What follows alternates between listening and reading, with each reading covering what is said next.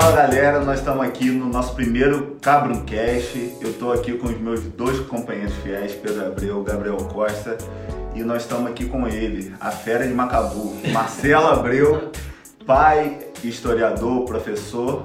E é isso aí, cara. Escritor, Escritor mais o quê? Andarilho. Andarilho. Cabruco Lamparão. Cabruco, Cabruco, Lamparão, Lamparão, Estupiço. Todas as classificações possíveis. Primeiro de tudo, o que você achou do nome? Melhor Cabruncast. impossível. Ah. Nada mais importante, mais representativo do que o cabrunco, pô. Aham. Cabrunco é nós. É isso. Entendeu? É bem da nossa Cabrunco, região Lamparão é mesmo. nosso. É nosso. Não tem nada É mais. podcast do interior tinha Pois que é, tinha que ser. Do Norte Fluminense, então nem Do se fala. Fluminense. Isso aqui representa todos os municípios e toda a E você é população um dos do Norte e maiores Noroeste propulsores do Cabrunco que a gente tem por aí. né? Inclusive no exterior. Ah, é. onde, onde me chamavam de cabrunco. É. Cabruco de Macabu, com sotaque, hein? Aí. Então, Mas, mas isso é muito normal aqui na nossa região, porque assim que a gente divulgou que era Cabroncast e tal, o pessoal gostou muito, gostou muito do nome e teve até um pessoal lá da, da Strike, Kissamã, que, é- que são lutadores de kickbox, que, que eles são chamados de cabruncada. Porra. É, tem até uma faixa e tal, bem teve legal gente também. seguiu primeiro pelo nome, sem ter nenhum tipo de post, nada disso, só pelo nome. Então, Porque legal. só existe no Norte Fluminense. Se você for na região serrana, nego não sabe o que é cabrunco. É. Eles vão te identificar. O pessoal vem daquela área lá. Né? É. Se você for no Rio, a primeira vez que eu vi cabrunco na televisão foi Tunico Pereira, no episódio da, da Grande Família. Que ele é de ele Campos. é de Campos, Ele é de né? Campos, aquele Ah, do Goitacás e tudo, do né? É, torcedor do Goitacás. Então ele soltou um cabrunco. Falei, epa, esse é nosso. E da, Esse e daqui, da onde nossa. que surgiu o cabrunco? cabrunco tem origem portuguesa, porque é dos criadores de gado em Portugal. É uma doença aí. É uma doença do boi. O, o terror deles é o seguinte: eles queriam matar o boi, mas também aproveitando o couro, não tinha plástico. Então o importante era você usar o couro para fazer bolsa, para fazer é, forro de carruagem. O boi era tudo, né? O couro Sim, de boi era tudo. O cabrunco, na verdade, é carbunco. Carbunco. Né? Ele é uma inflamação, é tipo um monte de furúnculos. Então estragava o couro do Legal, bicho, legal. ficava cheio de buraco. Naquela Então, época já matava um boi. já matava o boi. Então aquilo era tudo de ruim para os caras, entendeu? Daquilo, justamente aquela doença. Pode, vai prejudicar o animal, ainda vai estragar o couro. E aí pensa bem no, no português, falando rapidamente a palavra cabrunco. A palavra carbúnculo, Carbúnculo. né? Que não sabe o cabrunco. É. Uma coisa aí, aqui pegou, né? Vai virando telefone sem fio, né? Exatamente, é, pegou. Com certeza. Só que cabrunco é tudo. Cabrunco é palavrão? É. Os antigos, então, né, não gostam nem que a gente fale. é. Pô, a avó do, do, do meu primo, ela ficava assim, botava de castigo. Se falasse cabrunco, já era. É, O era castigo, castigo. o castigo merecido porque o cara não falou a quantidade suficiente de cabrunco. É. Ele fala várias vezes, vai virar mantra. E a Mas cabrunco é elogio. Cabrunco substitui qualquer palavra. Ô, cabrunco! Você xinga mesmo, cabrunco.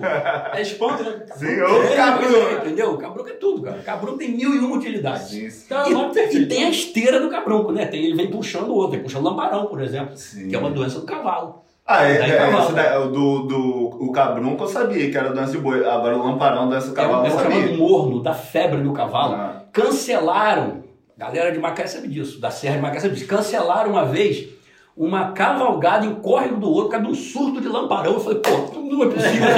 Isso me emocionou. Que Sabe? Poxa, cancelaram por causa de um surto de lamparão. O lamparão ainda tá vivo, não existe agora. Sabe? E emocionado, cara. Tem uns 6 ou 7 anos isso. Essa eu não sabia. tô É, falando. pois é. O lamparão eu não sabia. Não tem nada a ver com o lampião, é essa doença do cavalo. Quer dizer, você vê tudo ligado ao gado, Aham. né? Criação de gado. Vai prejudicar o São, animal. coisas, são até palavras antigas, né? Que hoje em dia você bota uma galinha numa granja, a galinha em 45 dias ela tá lá em ponto de abate, ela, ela de pintinho ela vira um bicho desse tamanho aqui. Hoje em dia sim, você bota um animal no criador ele cresce rápido. Mas antigamente, para você ter um frango, você levava seis meses em ponto de abate. Você tem um cavalo, você levava 10 anos. Para você ter um boi em ponto de abate, você levava seis anos, mas você perder aquilo. Então, essas doenças eram o terror. Eram absoluto outros, do- cara, e estragava o couro, que o couro era fundamental. Às vezes era mais importante que a carne. Porque o couro substituía tudo. E viva o cabrunco. Melhor impossível. Viu, cabrunco? Cabruncast. Quando- Quem teve a ideia do nome foi Vini. Uhum. Aí ele chamou a gente, ó, nós estamos com uma ideia aqui de produzir um podcast, podcast do interior. Eu tenho um nome, mas eu tô morrendo de vergonha de Fiquei falar com muita pra vergonha, vocês. fiquei com Ah, eu vergonha. não, e olha, são meus pode, né? melhores amigos aqui e eu fiquei Pode assim, falar, cara, vou pode falar falar. Cabruncast. É uma ideia que, tipo assim, quando tá na sua cabeça, você fica naquela, será que isso é legal? Será que a galera vai Mas é uma coisa é você falar pra outra pessoa. falar né? pra outra pessoa? Aí é até ele muito... falar, a gente teve que apertar. Ele não É. quis, né? É, Não aí, quis falar. é. aí aí quando ele vou- falou, eu falei, Cabrão Cash. Pô, é isso, só- é isso. É, isso, melhor é isso. impossível. Eu nunca pensaria em nada E melhor. uma coisa, né? É, para nossa audiência de campos, que eu tenho certeza que vai ser muito grande, né? Ah, o campista, ele se diz dono do cabrunco. Pode até ser, porque as primeiras criações de gado dessa região aqui foram os sete capitães, Ah. né? Os exploradores dessa região. Eles trouxeram o gado e botaram naquela região de Campos, Quissamã, que era os campos, é o chamado campus nativo, porque hoje em dia, como é que um criador de gado faz? Ele tira a vegetação nativa e planta capim. Naquela época ninguém plantava capim. Aí eu sempre fiquei intrigado assim, peraí, se não planta capim, esse bicho comia o quê? E que campus é esse que tinha em Campos? É Campos dos Goitacazes, porque os índios tinham uma área de campo. Aí eu conversando com Aristides Sofiati, abraço para ele, vai nos ouvir, tenho certeza. Ah. Né? Aristides Sofiati é o mestre dos magos. Mas não é aquele mestre dos magos que desaparecia no- no- na, na, na caverna do dragão, não, ele é presente. Ele é o, o- o gênio da região em geografia, em história principalmente, que é a área dele, Você tem meio muito contato ambiente, com ele, né? muito contato. Pô, inclusive estamos juntos aqui, ó. É. ó. No livro aí mais recente sobre Macabu. Daqui né? a pouco a gente vai falar um pouquinho de cada livro aqui. Aí ele falou, Marcelo, são espécies nativas de capim. Aí eu fui pesquisar, é o tal do rabo de burro, rabo de burro e barba de bode. São dois tipos de capim nativo que tinha aqui, que depois que eu conheci o capim nativo, eu passei a observar, ele ainda existe. Gosta muito de área, área úmida, e aquela região de Campos era uma área muito úmida. Hum, sim. Então os sete capitães, sete capitães tem a ver com Macaé, tem a ver com Conceição, tem a ver com Carapebus. Agora, Carapebus foi o nome dado por eles. Tem a ver com Quissamã, foram eles que encontraram o, o escravo Quissamã, Quissama, né? Lá em. Quissamã. Eles que deram o nome da Lagoa Feia, do rio Macabu. Eles trouxeram as primeiras cabeças de gado para cá. Então, realmente, aquela região de Campos, Quissamã, Carapebus, deve ter sido ali que surgiu o primeiro cabrunco. Mas hoje em dia quem leva isso é mais a nossa região aqui. Macabu, É, Carapebus é, e Samã, né? a gente fala cabrunca à vontade. Espalhou porque o campista ele é um colonizador. Ele, de lá da área dele, ele saiu se espalhando por todas as áreas. Em todo lugar que você olhar aqui tem gente de campos. Né? Em todo lugar. Eles foram se espalhando, foram colonizando e foram levando, foram, tra- foram trazendo o dialeto deles, né? Muito bom. E, e- E E- e- e- fala, fala. Qual era a pergunta do. Ah, da parada da terra que eu ia falar. De Campos e de Quissamã, que você falou que surgiu o capim, não foi lá? foi. É por causa da umidade. A terra é. Ela é mais úmida. É por causa até que tem muita. Acontece muito de alagar, né? Sim. É por causa do. Essa, segundo o Sofiati, novamente, essa região nossa aqui era, é- era equivalente ao Pantanal de Mato Grosso. É isso que eu falar. devido à grande quantidade de lagoas e lagoas que muitas vezes elas estavam assim muito baixas. Muito Chega- que é brejo, né? muito brejo. É. Né? Em volta de lagoas, geralmente você tem um brejo. né? E aquelas lagoas enchiam na época das chuvas e se juntavam com o rio Paraíba do Sul, com o rio Macabu, com, enfim, com os rios daqui da região, né? Rio Ururaí, e, formavam um complexo lagunar.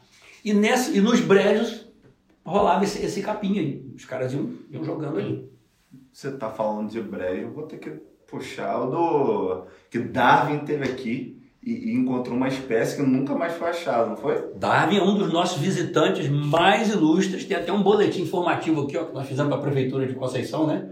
Que fala, falava de. Fala, não fala de Darwin, né? Cara, eu particularmente achei. Eu já vi algum, alguns banners e tal falando caminhos de Darwin, mas eu achava que era. Ah, alguém quis homenagear alguma coisa assim. Nunca tinha passado pela minha cabeça que ele esteve aqui E, e mesmo. Conceição não foi o caminho, ele foi o destino de Darwin. Ele fez esse caminho que vem lá do Rio de Janeiro para cá, de Niterói para cá, né? E aqui ele se hospedou na fazenda do Sossego, São José do Sossego, fica lá depois de Santa Maria, aquela região lá de Santa Maria, aquela área lá. E dali ele visitou as florestas da fazenda, os rios, ele veio atrás de, de espécies de animais, de plantas, veio, veio ver as pessoas e foi para uma fa- fazenda de um, de um irlandês chamado Patrick Lennon, que hoje é essa fazenda Santo Antônio, que é uma fazenda cheia Eu- de eu- história. Eu acho que também a galera não sabe muito que teve tanta. é, tanta gente de diversas culturas aqui. Sim. Aqui, né, cara? Por exemplo, Irlanda, os, Escócia. os RID, Colégio Estadual Luiz Ride, em Macaé, Praça Luiz Ride, em Macaé. Esses RID, eles eh, viviam aqui, no interior de Conceição, eram casados com Maria, Maria Figueiredo, que era filha de um português, e um deles eram escoceses. Um deles, acho que foi o Robert, não, George Reed, ele que veio trazendo Darwin até aqui. Ele foi o Cicerone do Darwin. E o Darwin inglês, o cara escocês, o outro que ele visitou irlandês, é tudo, tudo Grã-Bretanha, né? Tudo do Império Britânico. Aham. O bom é que nessa área nossa aqui, Darwin criticou muito os, os patrícios dele, o- o- o- os caras da- do Império Britânico. Ele criticou o Patrick Lemon, que tratava mal os escravos. Ele criticou o George Reed, que era um médico, mas era traficante de escravos. E elogiou o português. Ele gostou muito do Manuel Figueiredo, do capitão Figueiredo, que era o dono lá da Fazenda do Sossego. A Fazenda do Sossego é onde a gente vai. Conceição é o único lugar que tem duas placas de caminhos de Darwin, né? Uma na praça e a outra lá na Fazenda do Sossego. Aí você chega lá tem uma placa lá especial. Ele era o dono da fazenda, ele achou o cara muito trabalhador, um cara muito inteligente. E lá ele foi fazer várias pesquisas. Darwin fez várias pesquisas e achou esse peixe. Achou esse peixe, né? Que agora, coisa de uns 10 anos atrás, voltou, teve uma, uma expedição da USP aqui para tentar achar de novo esse peixe. Que ninguém nunca mais viu esse bicho. Darwin pegou, classificou uma espécie nova, mandou para foi levou de volta, levou para Londres, né? Quando ele, ele deu a volta ao mundo, né? Para Londres, mas ninguém nunca mais viu esse peixe. Aí eles voltaram e não acharam. Não acharam. Eles acharam outro peixe que ninguém nunca tinha visto. É, eu lembro, lembro. É interessante isso. Você vai procurar um negócio Acha. E tem, e tem e acha alguma- outro completamente diferente. Tipo assim, pô, ninguém nunca viu essa espécie aqui. Então eles e- classificaram e, outro e tem alguma explicação? Pô, esse peixe. Pode estar em outra parte do rio ou pode ter desaparecido. Porque a transformação que a região sofreu em termos de meio ambiente foi muito séria. Tipo assim, Darwin fala em floresta o tempo todo. Que a região toda cercada de floresta, que as samambaias desciam das árvores. Você vai lá hoje, porque eles Os próprios, os próprios rios eram navegáveis. né? navegáveis, É. né? Isso daí é inimaginável. É isso aqui não dá hoje- nem pra, você não dá nem pra pensar hoje em dia, tipo Quem assim, como que. não Imagina. Vamos voltar um pouquinho aqui. Quando a gente fala de Darwin, a gente tem aquela imagem dele barbudo, sei lá quanto, que, é, que na verdade Darwin nasceu antes da invenção da fotografia. Ele esteve aqui antes da invenção da fotografia. Então a imagem que se tem dele é esse aqui, ele novo, é uma pintura, Uhum. né? Sim. Ele esteve aqui novo.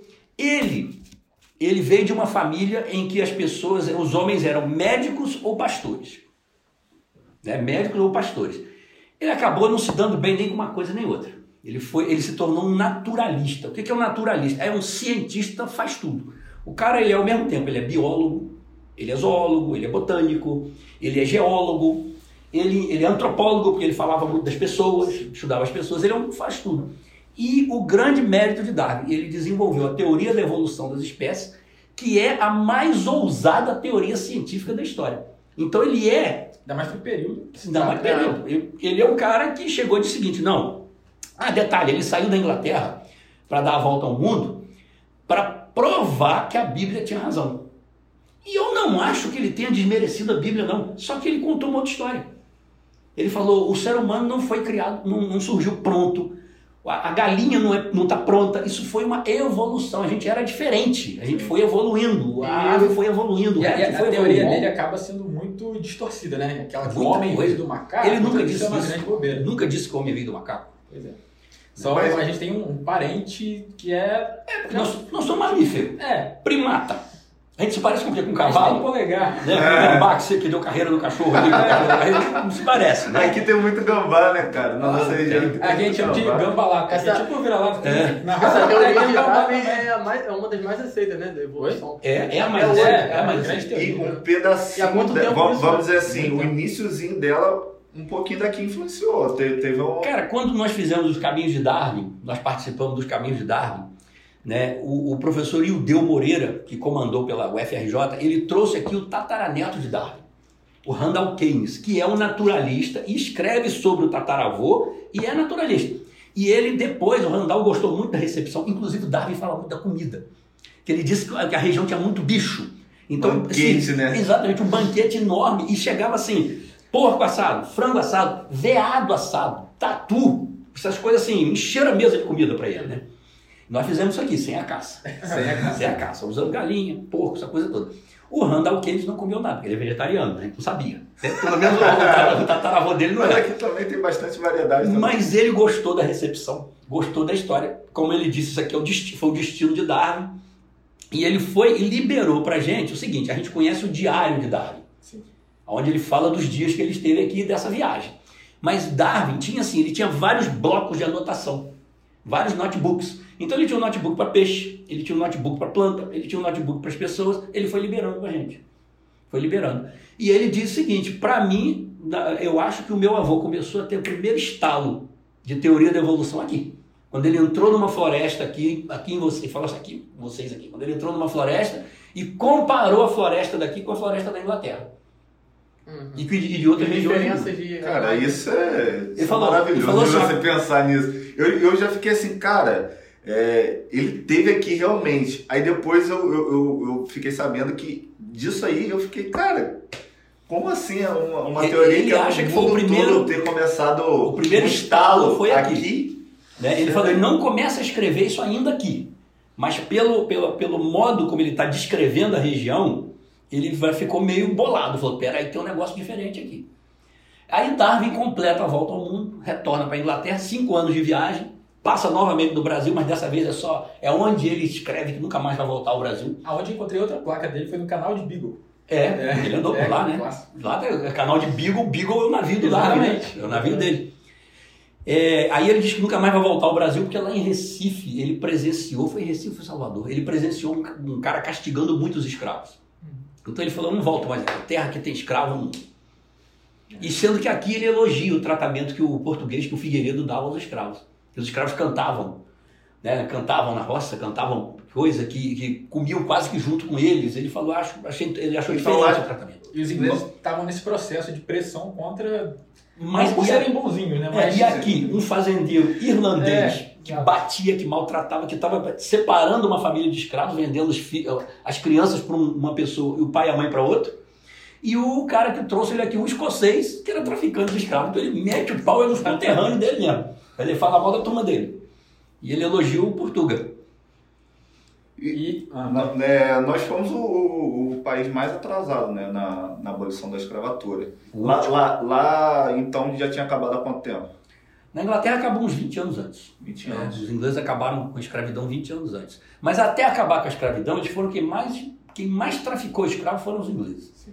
Eles vão se arrepender por outras razões, né? Porque aí eles estão fazendo a revolução industrial, eles precisam que o escravo seja tra- tra- é, transformado em trabalhador Trabalhador. assalariado para poder comprar os produtos dele. Aí tem as colônias da Inglaterra aqui no Caribe, que produziam açúcar, tabaco e estavam sofrendo concorrência dos produtos brasileiros, que eram produtos feitos de mão de obra escrava, então eles começam a pressionar. Mas foi quem mais traficou escravos. aqui foi aos poucos, né? Tiveram algumas leis que foram abolindo a escravidão, assim, bem devagar. O Brasil foi empurrando com a barriga o É. máximo que deu. Né? É para inglês ver. Pra inglês, Como né? se diz, é, fazer essa lei para ver. enganar os ingleses. É, lei do sexagenário, do Cara, livre. aqui no litoral, aqui em Macaé, tem uma história assim, muito interessante de um sujeito chamado Joaquim Ferramenta, que era um português, traficante de escravos, da- que vivia em Macaé, e que o navio dele é abordado por um navio de guerra inglês, porque os ingleses mandaram um navio de guerra para cá para impedir o tráfico, para prender navio negreiro.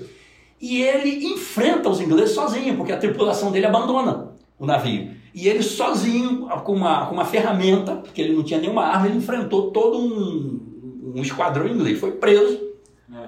foi levado para a Inglaterra, foi julgado e foi libertado. Porque os ingleses queriam o quê? Que ele servisse a Marinha Britânica. Falou, não, nós queremos que o senhor trabalhe para gente. O senhor é muito valente, o senhor defendeu o seu navio sozinho. Aí ele voltou para Macaé. Então, Joaquim Ferramenta. Sabe, é um personagem aí da, da história de Macaé. A- aproveitar um pouco o gancho que a gente tá falando de escravo e já tentar entrar com outro assunto de um outro livro, falar um pouco do, do nome, de como surgiu é, Kissamã, né? Que foi através de um escravo, né? E também de aproveita para falar um pouco do daqui dos bairros daqui de Macabu. Mas vamos começar lá com Kissamã. Gabriel, todo nome de lugar tem uma origem. Às vezes a gente sabe, às vezes a gente não sabe. Hum. Por exemplo, Balancé, aqui em Macabu, é um bairro de nome misterioso. É. Tem Mas quatro tem, explicações. Tem teorias, né? É, quatro explicações. Então, então você não tem quase nenhuma. Paraíso, paraíso, purgatório e inferninho. Aí, é isso, isso da história. Mas vamos falar de Quissamã. É, os sete capitães, eles receberam do governador do Rio de Janeiro, por serviços prestados, por terem guerreado contra, contra holandeses, contra índios, eles receberam essa região aqui, entre o Rio Macaé e o Rio Itabapuana. Receberam essa região aí em doação. Na verdade, Seis não foi o Marias, Rio Seis Marias. Itabapuana, não. Foi é, a Foz ali do Paraíba. É, uma Seis Marias Seis Maria. e vieram para cá explorar o lugar. Eles esperavam encontrar índios aqui, como encontraram. Como encontraram. E eles foram botando nome nas coisas. Chegaram em Carapebus, na Lagoa, deram de cara com uma ave que eles chamavam de Carapebus, aquela ave. E aí, Lagoa dos Carapebus, é das, aves que eles acharam lá. É, é o que eles escrevem no diário deles. Chegaram na Lagoa Feia, foram tentar atravessar a lagoa, tinha uma, caiu uma tempestade, a água ficou muito revirada, não sei o que, eles chamaram? De Lagoa Feia. Foram contornar a Lagoa Feia, encontraram um rio e acharam parecido com o quê? Com o rio Macacu. Então eles trocaram o bu por cu. Não, o cu pelo burro. Isso também tem história. É, isso tem história. E aí virou. Já falou, não. Já, você tem história, já talvez fala. tenha a ver com o quê? Com aquelas palme com a palmeira, Macaúba, Macabaíba, que deu origem a Macaé também. Eles devem ter feito uma associação. Acabei já. Nisso tudo eles acham uma tribo de índios, e o índio é moreninho, vermelhinho, né? E acham um negro no meio da tribo. Eu falei, o que que um negro está fazendo numa- no meio de uma tribo de índios? Eles foram se entender com o negro, conversar com o negro, devia ter alguém ali que dominava algum dialeto africano, e o cara falou, não, eu sou de Kisama, na África, e Kisama é um lugar que tem em Angola, tem até um É. parque nacional lá. Sim, inclusive é, já teve, não sei qual governo ao certo, mas que ele, o pessoal lá de, de Kissamã foi para Kisama. É. Fez um. Uma, Armando. pa- foi Armando? Armando, Armando. Teve toda uma, uma Eu parte. lembro disso, é, Conexão, ah, intercâmbio. conexão bem legal, né, cara? Pô, bacana, sabe? pô, Olha a história a história. cidade. E aí, os sete capitães portugueses, dono de escravo, olha aquele sujeito dando mole. Falei, olha que mercadoria. Eles meio que tentam capturar. O que some, o que some, mete o pé. Ele some. Ele sabe que ali ele correu, ele tá correndo perigo. Aham. Que agora, que, aí o que Sama conta o quê? Que o navio que ele estava naufragou. Provavelmente que o navio negreiro naufragou e ele sobreviveu. Você imagina, deve ter ido uns 400 no fundo do mar. Porque Esses navios vinham socados de gente, né? Ele sobreviveu, então deu o nome ao lugar, lugar de, de Kisama, Kissamã, aí virou Kissamã, né? É o primeiro caso, na minha opinião, de resistência africana, de resistência escrava na nossa região aqui. Porque os escravos resistiram muito, escra- os, os africanos resistiram muito à escravização. E essa região foi uma região de resistência, bocado, né? Macabu, Então. né, Tem até uma explicação, eu acho que eu não sei se eu ouvi de você numa, numa aula, alguma coisa, que os escravos normalmente fugiam para a região de Macabu, porque na, no lado do litoral você tem a região ali da cana-de-açúcar, dos barões, na serra você tem o pessoal do café. Barão Macabu- também. Os barões também. Então Macabu fica meio que um vale entre um É, e outro, então eles meio que fugiam para cá, faziam é- as senzalas. Né, as Você pega Carapebus, que Senzalas Samã e não. Campos. Que Carapebus, que Samã e Campos, Macaé. Só Barão, só Conde. É. Que Samã, eu tenho uma amiga É. que dizia assim, que que a República não tinha sido proclamada em Quissamã. É. Ele é Conde de Araguá, o Barão de Quissamã. Mas você Inclusive, tem também? aluno, né? Condessa de que tem, Ah, é lá, você viu lá, né? Pois é. E nessa explicação aí, não é à toa que a gente tem o quilombo do Carucango aqui, né? Aí o que Pedro está falando, quer dizer, ali era meio esqui- você formar um quilombo naquela região ali de Quissamã, Carapebus, Macaé, você corria um risco muito grande. E, e é plana, né? A região é plana. exato. Aqui é melhor, né? Porque tem os morros. a- Mas também não pode ir muito para serra. Se for, for muito para serra, café. você vai dar de cara com os barões do café. Ah, não, tem, não tinha pra onde correr. Se né? aqui no meio. Macabu Ah, ah, lá é, serra, ah, sim, mar. sim. Aqui verdade. no meio, porque aqui É. era meio intermediário, entendeu? Não. Não tinha nem Acaba os barões de uma- lá, nem os barões uma de cá. teoria para explicar o porquê de Macabu ser um lugar de resistência, de escravo, de índios, de tudo. né? Que apareceu, ó, de repente você tem várias histórias de quilombo aqui, de, de, de rebelião de escravos, você fala, por que aqui? E não, é, que não é qualquer quilombo, né? Não é qualquer quilombo. Por que, que você pega, assim, aquelas histórias bizarras de Macaé? A, fera de Macabu, conforme vocês me chamaram aí no início, né? Macabu. O nome já está dizendo tudo. Carucano, Macabu. Aí pega outros quilombo lá do Cruz Sena, na Fazenda Santo Antônio, Macabu. Entendeu? Então, quer dizer, por que que isso caiu aqui? Ah, o Pires da Bertioga, o, o, o Chico do Padre, que são personagens ligados também à escravidão. Todos aqui. Por que aqui? Por que, que foi, rendeu só num lugar? Porque é exatamente aquele lugar explicação que geográfica. né? é, talvez tenha influência geográfica. Não estava nem nas mãos dos barões lá de cima do, do Nem- café, nem nem do açúcar. Estava no meio do caminho. É isso. No meio do caminho tem uma pedra, né? Já dizia, já dizia Drummond, né? A pedra era gente. Mas você falando dos nomes do lugar, né? Você tá aqui com o meu livrinho aqui de Ah. capa antiga. Tem capa mais bonita na época. É que foi lançado em PDF. Vai entrar na edição. né? Vai entrar na edição? Ah, bom edição esse eu isso. tenho na minha casa já também. Isso. O ABC de Macabu é exatamente para explicar esses nomes de lugar. Acabou muito bom, né? Mas não só o que é Macabu, o que é Conceição de Macabu, como os nomes dos bairros, Bocaina, Vila Nova, o que, que é. Conceição de Macabu? Conceição Nossa Senhora da Conceição. Ah, Como é Nossa Senhora da Conceição de Carapebus também, né? Como é Nossa Senhora do Desterro de Quissamã, né? Um pouco mais pra cima, Santa Maria Madalena. né? Santa Maria Madalena, pois é. é, Isso aí era o regime do padroado na época, né? Macaé. Hoje, pô, hoje é aniversário de Macaé. É, 24 24 de agosto, São, Jo- São João de Macaé. Tem uma história So- disso. somos todos filhos de Macaé, Tudo, né? tudo aqui é filhote de É, Macaé, não tem filho- jeito. Ainda bem, ainda bem, porque Macaé deu um- um- uma carcaça de história pra gente que nenhum lugar nesse estado do Rio tem. Se me mandasse escolher, Marcelo, escolhe um lugar pra você juntar com Conceição de Novo. Eu junto novamente Macaé, gente. Para tudo, me dá outro lugar não. Sabe? Aí esse aí tá bom demais, que a carcaça de história de Macaé é muito poderosa. Até o nome do lugar. Macaé ou é Palmeira, Maca, Macaúba, Macabaíba, a mesma que pode, pode ter dado a origem a Macabu, ou é o Rio dos Bagres. Por que, que ou é um ou é outro? Porque Macaé era território dos índios goitacazes, dos goitacás. E os goitacás, eles não falavam tupi. Eles eram da, de outro grupo indígena, eles eram G. Então você tem assim, no Rio de Janeiro inteiro você tem índio tupi. Só essa região nossa aqui que não tem. O Goitacá é outra coisa. Então esse, essa, essa diferença aí que, que Macaé pode ser Rio dos Bagres, Miquié no caso, ou pode ser é, a Palmeira, pode ser essa diferença entre o tupi e o não tupi. E essa do Rio dos Bagres tem qual relação pra se Tem muito bagre naquele rio. Mas Macaé? É Miquié. Seguir em, em linguagem indígena, Rio dos Bagres. Hoje é o famoso Ah. catfish. Catfish, O é. que mais tem a praga? É demais aquilo. E uma. E aí é o seguinte, só para finalizar. Qual era o padroeiro? Qual deveria ser o padroeiro de Macaé? Santana ou São Pedro?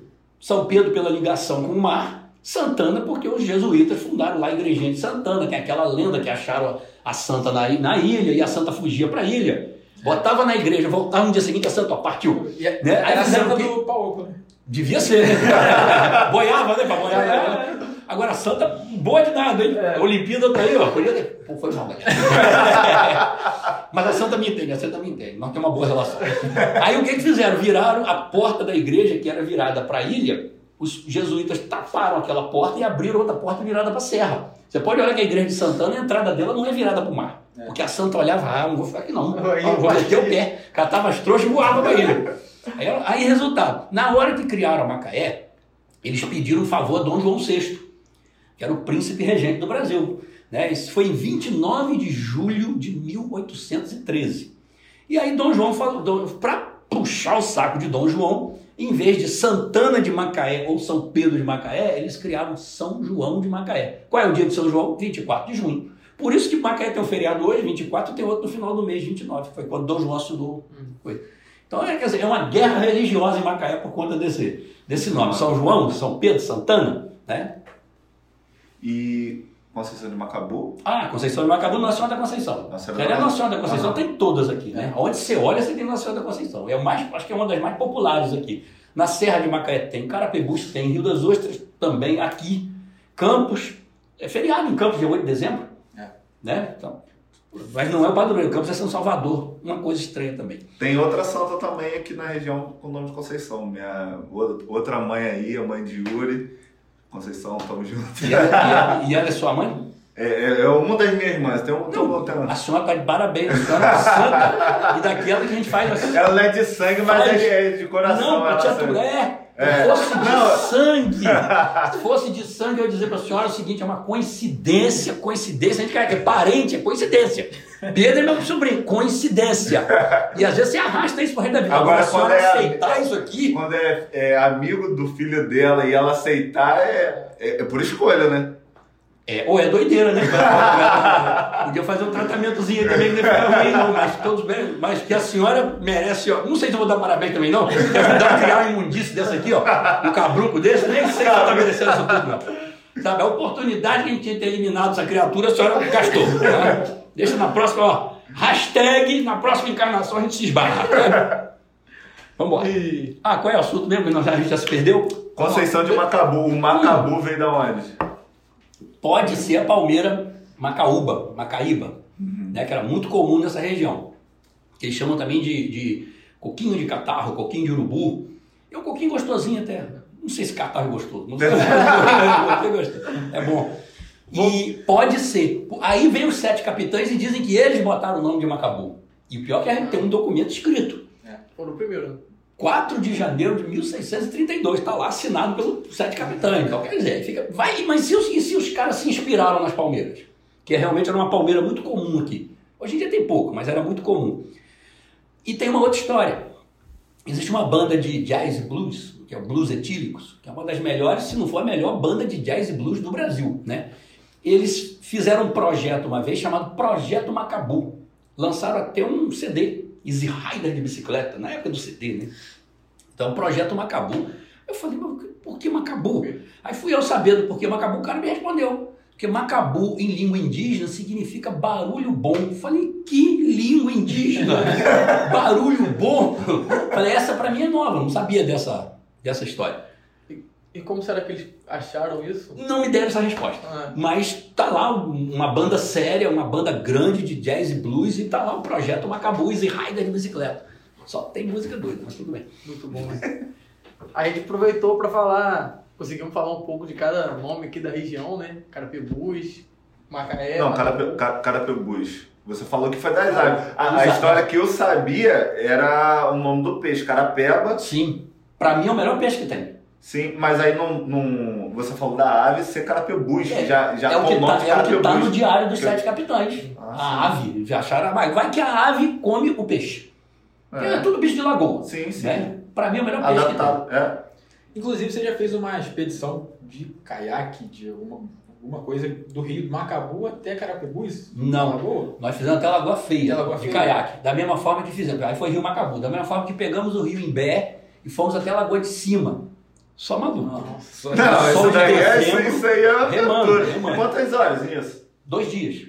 Dois dias? É, com aquele sol de dezembro Mas na e cabeça. aí, como é que É. vai parando dorme? Hoje em dia, não. Dorme que a gente parava, Dorme. jogava o, o caiaque num canto lá, botava as, a- as barracas e ia dormir. Caraca. Mas o mais interessante é o Cara, seguinte. dois dias, que, não, existia, não existia protetor solar. Eu falei, é ruim fazer até de carro, dois dias de carro viajando pra qualquer lugar, é ruim, imagina. Mano, E você vai chegando perto da Lagoa de Cima. Você vai chegando, que o Rio Imbé vai para a Lagoa de Cima.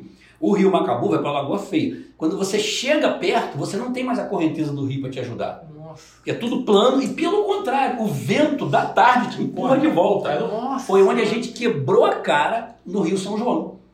Ali, sabe aquele água potável ali no Rio, São- no meio da BR-101? Uhum. Ali uma Sim, parada que ali, ali na frente tem o Rio São João. A gente entrou ali para sair em, em Barra de São João. Faltando uns 10 quilômetros para chegar em Barra de São João, depois de dois dias remando, o vento começou a empurrar a gente de volta. Nós tivemos que abortar a viagem. Tivemos que jogar tudo no- na, na, na, na- na margem lá, caminhar até o professor Souza, Quanto telefonar vocês. Ah, uns quatro horas. Nem lembro, não lembro mais não. Ai, que isso. Te- Até você ajeitar tudo, telefonar para Conceição com um caminhão da Ferrotintas, ô patrocínio, Ferrotintas, cheio de pedra brita. Chegar lá, a gente botar tudo em cima, carregar e chegar em Macabu, tipo meia-noite. Eu sei que eu nem vi a viagem, eu apaguei no meio da pedra brita. O pessoal confortável a pedra demais. Cara, que aventura. E isso tudo sem protetor solar. Carregando pacotinho de miojo. Vivo miojo. É, carregando patro- é, pacotinho de miojo. Assim, recurso zero. Que protetor solar? Ninguém existia isso naquela três época. dias tomando Dorflex depois, né? Rapaz, não sentia nada, só, só molecada. Aham. Tinha Mas um outro, aí, tinha seu escala, Ayama. escala- escala essa seleção aí pra mim. Quem foi com você? Ah, cara. Seu Ayan Maia, Fábio, é, é, é, que é genro dele, Andréia Baratinha, que hoje é casada com, com Fábio, é veterinária em Macaé, né? Andréia Maia, Márcio Vec, o homem dos caiaques, o homem que trouxe a canoagem para Conceição de Macabu e que O homem dos alienígenas. vale um podcast. Vale, vale, Uma vale. figura importantíssima pela luta pela ecologia e, pela, e pela, pelos esportes aquáticos. Dinho Fidalgo, que é outro, foi outro, é outro precursor, é outro iniciante dessa atividade de caiaque aqui em Macabu, os dois juntos, ele e Márcio, né? Aí Márcio chamava ele de português e ele chamava Márcio, seu conde falido, seu, seus, parentes, seus parentes fugiram da Itália para não passar fome. Aquela briga lá dos dois. E, então eles têm, têm muita história os dois, muita história. Parte de luta de meio ambiente, essa coisa toda. Muito bacana. É, Tita. Tita. Era uma fazenda- grande expedição mesmo. Grande Era- Luciano Tavares, foi vereador, foi vice-prefeito. Enfim, gente, só maluco. Eu ia falar, uma galera boa de cabeça. Se- né? se- Você- seleção, hein? É uma Luiz seleção. Carlos Belmont, é, eu- os nomes vão me fugindo aqui, que eu falei pra vocês, minha memória é péssima. É Ah, mas péssima. não, não tem HD que resista, né? É muita coisa, né? Mas vai, eu vou perder o negócio. Se eu olhar as fotos, eu vou lembrar. Eu sei dizer que a gente fez muita coisa. muita Esse coisa. daqui, ó, vai te ajudar, vai, vai ser mais uma coisa sua, um material seu aí que vai ficar guardado aí. Pô, Doda, Doda do Point 22, lá em, lá, né? das Ostras. lá em Rio das Ostras. Branca, filha dele, branca. E caramba, É muita gente, é, é bastante gente. Não, né? encheu o caminhão. Tinha tudo pra dar errado. Encheu o caminhão. Tinha tudo pra dar errado. E eu, quando eu saio pra pescar com o Pedro, eu falo assim, Pedro, a gente bota a varinha nas costas, tem que ser no carnaval, né, Pedro? Baile de carnaval, Rufus, a gente para de pescar nas costas. Pré-carnaval, uma loucura na rua, passando no então, eu- eu sei de onde vem esse espírito aventureiro dele. Que ele me É. chama pra paradas e fala, mano, você sabe que essa daí não é E eu minha, cobro essa- você, né? Pô, cadê Vini? Mas Marcelo, Vini não gosta dessas coisas. Não, essa Mas daí- eu chamo. Ele chama. Não, mas eu gosto, eu acho bonito da parte dele pra, tipo assim, pô, meu amigo, meu irmão, eu chamo, mas Chamo. já, já sabe que. Vini, presta atenção. Se der certo, deu errado. Deu errado. Eu sempre falo com ele o seguinte, Pedro, pescaria boa é aquela que dá errado. Deu errado. Se der certo, não é legal. Se bem que nós temos uma, uma, uma pescaria nossa, nós arrastamos 135 piabas, nosso recorde absoluto. Foi mesmo. E deu certo. É. E foi uma pescaria boa. A gente geralmente pescaria normalmente no primeiro dia do ano, É. na virada, Cara, as datas são as no melhores. né? carnaval. É. Carnaval. Ele à toa, né? É. Aí Ele saía pra caminhar comigo, a mãe dele acendia uma vela. Vela, sabia que ia dar problema e dava. Dava problema. Eu tô vivo por acaso. aqui. Tem um vídeo aí da cobra no, no- É, no no YouTube, YouTube né? tem um vídeo, joga uma cobra coral. Venenosa. Coral. Eu e a filha dele. Quantos eu anos? Eu Treze. devia ter 11, 12. E Júlia devia ter o quê? É. Uns 6 ou 7, né? Por aí. Júlia, minha filha. Eu caminhando com os dois. Na linha do trem, né? Ali no trem. Aí passa aquela cobra. Ih, rapaz, uma coral venenosa. Eu tenho Vou- foto aí. Você tem foto? Não, tá no YouTube. Eu puxei a coral pelo rabo, ela fugiu. Ela entrou no mato, eu fui lá dentro, puxei. Quando eu puxei, ela veio pra me pegar. Aquele bicho é sinistro. É. Ela é bonitinha, não sei o quê, né? É. Mas leva um, né? Eu fui joguei ela pra trás, pra ela cair na estrada e eu poder dominar ela com um objeto, sem machucar o bichinho, claro, né? Joguei delicadamente. Quando eu jogo pra trás, tá Júlia aqui e Pedro ali. parecia- cara, assim, cara. eu- eu- cara aqui, a cobra passando no meio. No vídeo parece que ela cena de Matrix que eu sou É. E a cobra passou. A cena, passa aquele bicho aqui assim. Sabe? Eu falei, pô, eu, as só vejo o furadas Papai! Mas, mas da onde vem, assim, você Ah. já teve alguns animais exóticos, né? É, Mas da onde você começou, você olhou assim e começou a gostar, porque a gente fica primeiro com medo, aí tipo assim, fica, eu vou encostar nesse bicho, Aproveita pra falar sempre- do, do projeto. Era AMA? AMI? Ame. AMI, né? Ô, ô, ô, ô, Vini, olha só, eu, eu nunca tive medo de bicho. Nunca tive medo de bicho. Nem assombração, nem nada disso. Depois eu conto a história da assombração. É, nem nada disso. Mas é, eu sempre gostei muito de bicho. E, não, e assim, no início, quando você é muito novo, você quer pegar um passarinho botar na, na gaiola. Eu falei, pô, por que o passarinho tá na gaiola? Eu ela pô, soltava o bicho. Sabe? A, gente, você, primeiro, a primeira reação sua é prender o bicho. Aí, pô, não é legal. Você, o bicho tem a vida dele. Aí eu comecei a fazer o quê? Eu comecei a, a- a perceber aqueles animais que ficavam órfãos. Nada de cachorro e gato. Aqueles animais que ficavam órfãos, aqueles animais que aparecia o filhote ninguém sabia o que fazer. E comecei a receber esses bichos, cuidar deles e depois levar para um lugar que ele pudesse se Era no reabilitar. poço da. no- na- Lá na reserva do Poço das Antas. Poço das Antas. E aí choveu. Muito legal. Choveu, choveu. Choveu, eu, eu- uma vez nós fizemos uma conta rápida aqui, eu, o pai dele, o Mar, nós passamos de 100. Quer dizer, só a preguiça de coleira foram 5. E a jiboia que sumiu aqui nessa história é ótima. É, aí, e alguns bichos assim, né? Conta pra gente. Ainda bem que você falou jiboia, você falou cobra. Senão o povo lá vai dizer Marcelo pegando cobra. É, é, é, é. Anota no final do ano.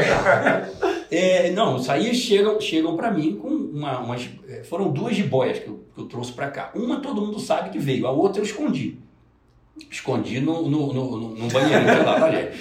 É, mas veio uma jiboia pequena, uma jiboia de mais ou menos um metro, que o cara tava limpando uma vala, achou, falei, ai Marcelo, ó, nós não queremos matar não, mas tira ela daqui. Falei, não tem veneno não. Peguei, dominei o bicho, ela enrolou aqui, tentou imprensar, mas ela só tinha um metro, devia pesar um quilo, não me prejudicava não. Ela me pegou, me, me, me, me mordeu, aí até o doutor Cino passou na época, aí falou, ah Marcelo, isso aí não tem veneno não, mas desinfeta porque esse bicho tá bactériazinha. é, come rato, come sapo, já viu, né? Não desinfetei até hoje.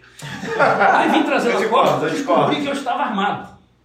Com a cobra na mão, estava armado. Por quê? Porque a criançada sumia da rua. Eu dominei essa rua aqui da frente de casa, aqui, entendeu? Dominei, eu era o dono da rua. Quantos Chegava anos? com a cobra, eu sei lá, uns 18, 19, 17, sei lá quantos anos eu tinha. Eu tinha uns 16 anos. Sem dizer que eu mandava na rua. Ameaçava, eu corria, fazia tudo que eu queria. É, aí botei a, a cobra no viveiro. Botei a cobra no viveiro de. Eu já tinha mesmo viveiro aqui em cima. Aqui, onde você mora, né? É, ali no canto ali. Eu já tinha os viveiros para isso, para guardar os bichos. Botei lá no viveiro, tranquilo. Daqui a pouco sobe seu tio Marlon. E nunca vi esse bicho de perto. E a, a grade do viveiro daqui tá Marlon assim de cara no viveiro, nariz quase colado no viveiro, doido para arrumar um problema, né? Daí ele olhando, olhando, olhando. Eu só eu escutei o grito, ai, prof, aquele tombo. O que aconteceu? Fui ver, tá mal de quatro pedras pra cima, assim, tombado. O que, que aconteceu? Esse bicho me deu um bote. Como assim? Eu tava olhando pra ele, ele foi, botava a linguinha pra fora, botava a língua pra dentro. Aí, de repente, de repente, eu- ela faz assim com o rabo, que eu olhei no rabo, ela deu o bote. O bote não foi na cara dele por causa da grade. E ela chama atenção com. com É, ela justamente distraiu, pra- ela fez isso, ela olhou pra que ela mandou ver, entendeu? O bicho danado. Ele tava querendo o quê? Responder ela? Sumiu. Conversar, conversar. No outro dia, acordei pra ir pra escola, não sei o que, cadê a cobra?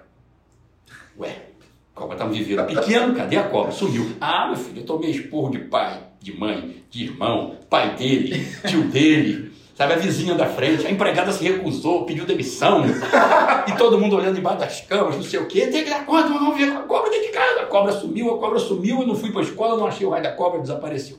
Um dia de esporro, dois dias de esporro, três dias de esporro. Cabrunca era pouco. É, esculacho, esculacho, esculacho. Passou, esqueci. Um mês depois, mais ou menos, né? Vocês já viram que aqui na frente tem aquelas árvores, e as Sim. árvores vão para quase que entram no quarto É da minha mãe, né? E mamãe pegava bolinha de, de miolo de pão e jogava para os passarinhos dela, botava no, na, na, Na gradezinha. na grade assim, para rolinha, para pardal. Ela disse que botou as rolinhas, eu estou na escola. Eu, se, eu estava na escola, eu devia ter uns 14, 15 anos, eu estava estudando Ah. aqui ainda. É, botou uns miolinhos de pão e não apareceu um passarinho. Ela falou, cadê meus passarinhos? Olhou para a árvore, procurou um, procurou, não viu um passarinho. Olhou melhor pro galho da árvore, disse, quando olhou o galho da árvore, só viu o bicho fazendo assim para ela. Buf, bateu no- na cama, não capotou. Aí chama Marcelo! Aí aconteceu, comentou tudo, porque esporro, não sei o quê, papapá. Vem, tira Botou esse tudo bicho daqui. É, tudo de novo. E tanto cabrão. Tanto cabrão. Fui eu que peguei a cobra. A cobra tinha perdido 200 gramas. Não se alimentou direito né? Foi bom pra você. Você tinha um quilo, depois de 800 gramas. Aí libertei o bicho. Esse foi um dos É. casos. E e jiboia não para por aí, né? Tem aquela do paredão de pedra ali da senzala. Ah, é. Mas É. aqui foram só duas. É, aqui foram duas. A segunda eu escondi. A segunda tinha dois metros. Falei, eu tenho que... Se uma de pequenininha deu esse problema todo, esse bicho, o bichão assim, ó. Enfiei num banheiro que tinha aqui. Né? Fechei. O que, que tem dentro? Marcelo? Lagarto. Lagarto. Não, se abrir ele é muito ágil, ele vai fugir. Tá, no dia Pegou seguinte quanto? saquei. Não, no dia seguinte saquei, enfiei numa caixa de papelão. Chamei o colega aqui, vamos soltar um lagarto ali na moral. Lagarto? É, tá bom. Não Mas gosta de cobra. Falei, não, é lagarto.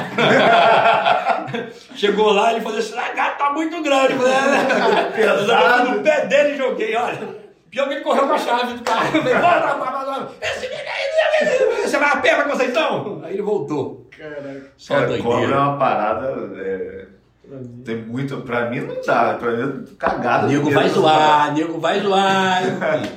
É, Nome. Ah. qual, qual- quais outros animais você já teve lá?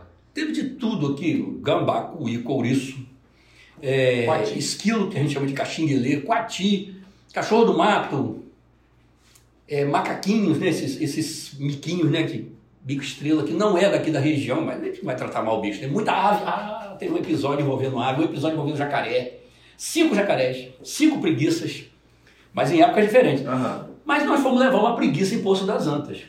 Eu e Robson. Robson, ele trabalhava na prefeitura na Robson é época. um cara interessante pra, pra vir aqui, O Robson, né? o, o Nunes, vê, mas é, esse é é, outro é. Robson. Ah, é, tá, claro que tá. é Robson interessante. Você vai, espera, mas eu acho que é mais interessante ir na casa dele. Tem um museu dentro de casa.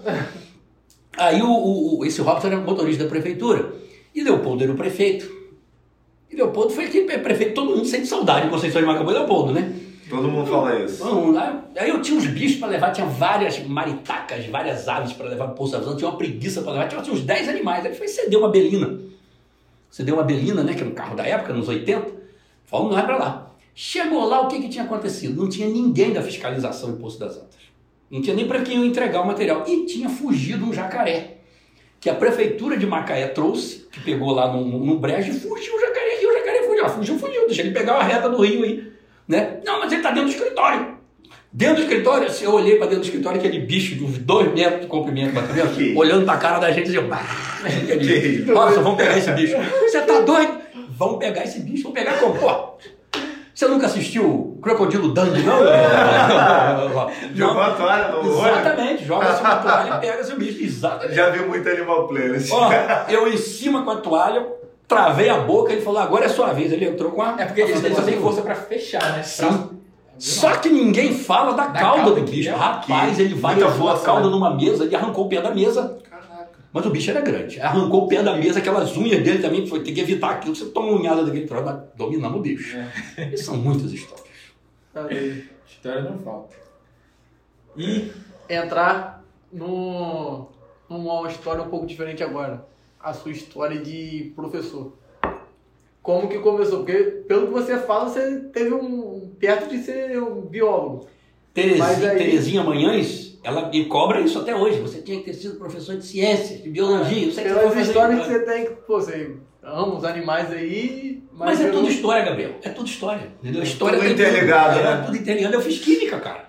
Em Campos, na escola técnica. Era pra ser químico. Trabalhei dois anos como químico. Mas você A terminou? me amarro em química. Você terminou aqui? Eu Mas fiz escola técnica. técnica. Ah, tá. Me amarro em química. Eu uso química em sala de aula. Cara, muito. Eu uso leis de Newton, que é física, em sala de aula, quando dando aula de história, ação e reação, né? É, é, é, é, lei da gravidade. Ah, o Império Romano subiu, subiu, subiu, chegou no auge, despencou. Lei da gravidade, tá no alto, vai para onde? Vai descer agora, entendeu? Ação e reação. Pô, a Alemanha invade a União Soviética, ação, reação. Os soviéticos vão contra-atacar, né? Então então você usa. E uso química também, né? Uso química naquele, naquele sentido de que nada, é, nada se cria, tudo se transforma. A questão do catalisador, que é uma substância que você usa para acelerar uma reação. Ah, então, tipo assim, carbono 14, né? carbono 14, né, que já é, já é de datação, essa coisa toda. Então, eu uso eu- muito. Eu podia ter sido químico, podia ter sido biólogo, mas sempre gostei muito de história. E não tinha faculdade aqui na região. Nossa região tem muita faculdade hoje em dia. Né? Tem FEMAIS em Macaé, tem, tem as faculdades à distância aqui em Macabu, né? tem, tem, tem a Fafima que está fechando lá, não me paga um ano, mas tá também tudo bem. Campos tem um monte de coisa, sem rancor. É, Enfim, e eu- o que, que eu tinha para fazer aqui? Era história. Falei, vou fazer história. Fui Era Campos. onde? Campos. Campos, só tinha em Campos. Uma, um curso. Teve o pezinho direito também, né? Era- Depois de história. Depois. Aí como que eu vou para Campos? Se eu estou aqui trabalhando, como é que eu vou para Campos? A Laci, a Laci, lá de Salão, né? Fazia comunicação. Ele é jornalista, né? Em Campos. E saía, ele trabalhava aqui no Banerj, antigo Banerj, pegava o fusquinha dele, rosetava até a BR-101, estacionava lá no posto de gasolina e vinha um ônibus de estudantes de Macaé Ah, e a gente ia para Campos estudar. Um ônibus que tinha naquela, sozinho, um ônibus.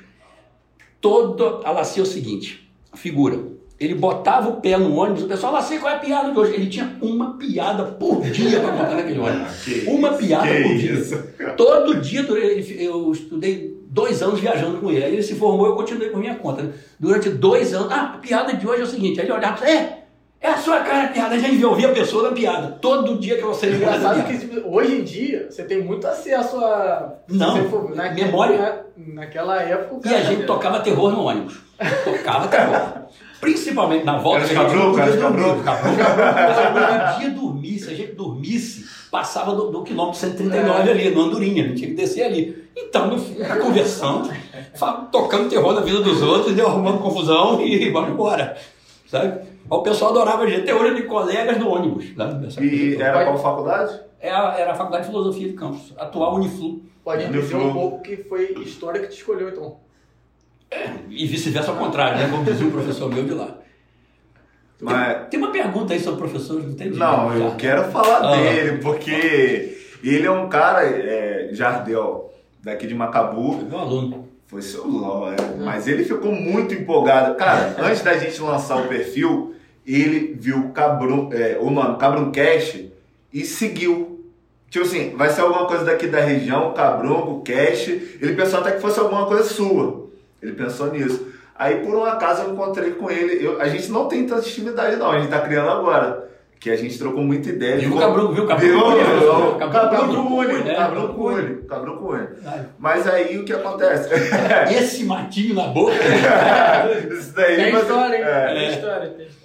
É, Onde é que eu tava? Jardel. Jardel. Encontrei com ele por um acaso na, no- nos Correios. Aí, tipo assim, a gente não tem muita intimidade. Aí começamos uma conversa um pouquinho, pá, falando lá dos Correios. Aí eu falei, cara, eu vou ter que te perguntar, por que, que você seguiu é, a página lá, Cabruncast. Aí ele falou que, é, é, isso que eu falei, da, do Cabruncast, falou, é alguma coisa daqui. Rapaz, mas quando eu falei que o primeiro convidado era Marcelo Abreu, ele ficou doido. Ele, cara, é a melhor pessoa pra, você, pra, pra vocês Pra estragar tudo, pra audiência cair, o patrocinador subir. Não, não. É, Jardel, ele Jardel tá contra vocês? Não, não, não. Jardel é inimigo, hein? Ele plantou esse vírus aqui, ué, como é que é a Covid? Cara, mas aí ele falou isso, aí ele falou, é, ele faz direito, né? Mas ele falou que ele quer dar aula por sua causa. Aí, ele ainda vai me culpar por isso. É, você vai ter Você culpa vai na aí, né? E ele deixou uma pergunta lá pra gente. Inclusive, quero agradecer a interação do pessoal que mandou algumas perguntas. No final a gente vai. Algumas perguntas. Algumas, algumas, algumas, Algumas algumas, algumas, algumas, algumas. Mas a- é, ele perguntou em- se você teve uma referência para ser professor e. Meu pai é professor. e- Seu pai é professor. É, meu pai é professor. A biblioteca do meu pai sempre foi muito boa. Então eu lia muita coisa ali e gostava de, de passar aquilo para frente. Então digamos que ele foi, foi professor de geografia. Mas eu, eu, já, eu já, digamos assim, que eu, quando eu fiquei um pouquinho maior, que eu fui conviver com meu pai, ele não era mais professor. Mas sempre tem aquele estilo dentro de casa. Minha mãe, minha mãe inclusive de ciências. Meu pai de geografia, minha mãe de ciências, que eu não segui nenhum dos dois. Fora Mas uma família de isso, professores. família de professores. Mais um aqui. É, enfim, né? A gente pensa você que... tem no cartório. A gente pensa que interrompeu, né? Mas a DNA é forte. Vem, vem. Aí nisso, né, é, quando eu fui fazer química em campus, tinha um pessoal muito interessante, os professores muito interessantes lá na, na, na, na escola técnica. Né? A Neila, que é uma professora de história, o Marden Sardenberg, que é um professor de química inorgânica muito interessante, o jeito, o estilo dele, Nelson Faber, também um professor de química orgânica com barbão até aqui vermelho, aqueles povo lá do Espírito Santo, aqueles pomeranos, né? né? Barbão. Os alemães. Eu gosto de barbão também. Vim para cá para fazer formação de professores. Eu fazia faculdade de história e formação de professores ao mesmo tempo. Ginásio. De nada. Dona Iaci, Dona Erci, né? Dona Iaci que infelizmente nos deixou, né? Vizinha aqui da, da frente. Né? Dona Erci Tavares, irmã dela. É, Marta Lima, pode Valéria Gerard, tem várias pessoas ali que São várias, são várias pessoas que Várias, te deram porque- referência. Pega um pouquinho de cada um. Dona Ercia, pode ter não. É? Aí, que bacana. E E- uma pergunta relacionada assim. Você tem um jeito muito peculiar de dar aula. Que é, todo mundo que é seu aluno é completamente É, apaixonado. nos comentários lá, Você galera. não conversou com os inimigos. Não. Você conversou. Não, É, eu eu, eu bloco os inimigos, eu elimino. Não, não, não, não. Eles não estão vivos aí pra Não, não, não, mas na nossa página tá lá pra todo mundo. E só teve comentário Espera, positivo. Quando, espera. quando a gente botou lá, a galera- ex-aluno seu, e As marcando imundícias, outra as pessoa. imundícias vão brotar. Uma coisa, uma coisa que eu vejo é que assim, hoje muita gente está puxando assim, um, um jeito mais divertido de dar aula. Não. Mas você. Não? já- não acha que. Não, continua. Ah, mas você sempre teve.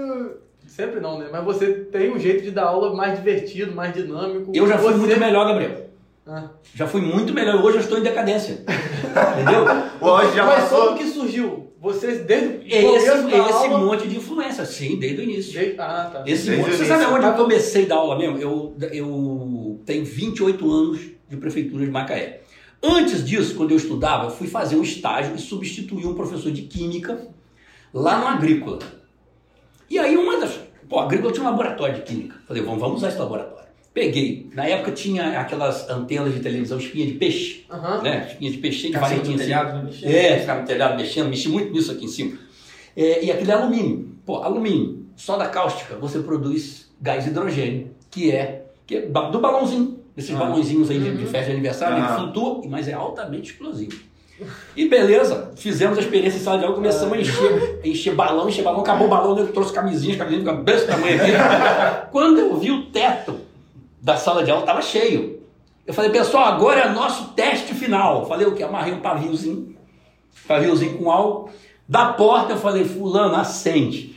Colégio, colégio agrícola ensino médio, o camarada acendeu. Que o fogo chegou lá, deu um clarão, uma explosão, manchou o teto de preto, queimou cabelo dos outros, o braço do garoto que estava acendendo e eu do lado de fora caindo na gargalhada. Isso foi uma das experiências, né?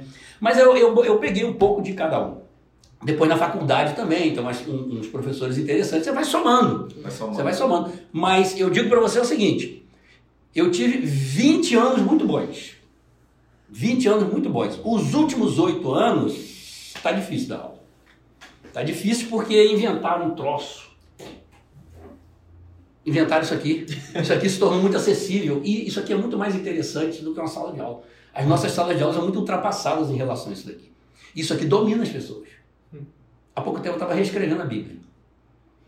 E Como Os é que é, demônios- cara? Não, calma aí. Calma aí. Calma aí. Não, Não, não, não, uma versão, uma versão high-tech da Bíblia. Não, aí, calma aí, calma aí, calma aí. Não, você, você ficou sem reação. Ele falou, assim, calma aí. reescrevendo a. Bíblia e ia continuar. É, como assim? Ah, não, eu tinha. Eu tinha anotado um negócio aqui, apaguei um pouco e escrevi. Por exemplo, por que, que os demônios citados na Bíblia têm que ter aqueles nomes? Eles mudaram de nome. LG, Samsung, é, Nokia e o grande Satã.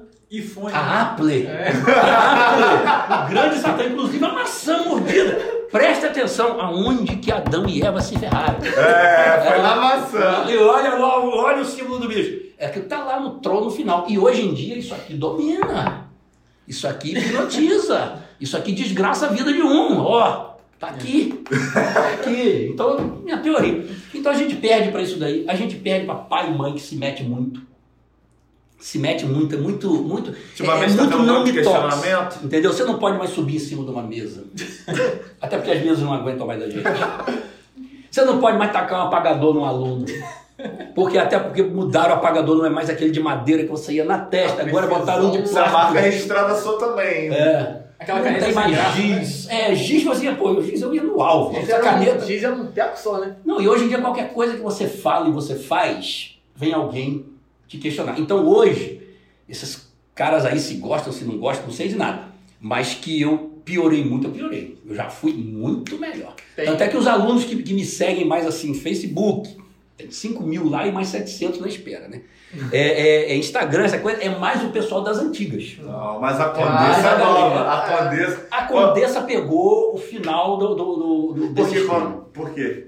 Hã? Você chamava ela assim ou você. Condessa de Araruama, ela é Carneiro Não, da sim, Silva, sim, é meu irmão Carneiro da Silva, é o Conde de Araruama, é a Condessa de aí Araruama. dando um pouquinho de spoiler aí, ele, ele vai participar aqui. Vai, ah, pô, Vai, vai. Só tem gente Tem boa. coisa boa pra falar. É.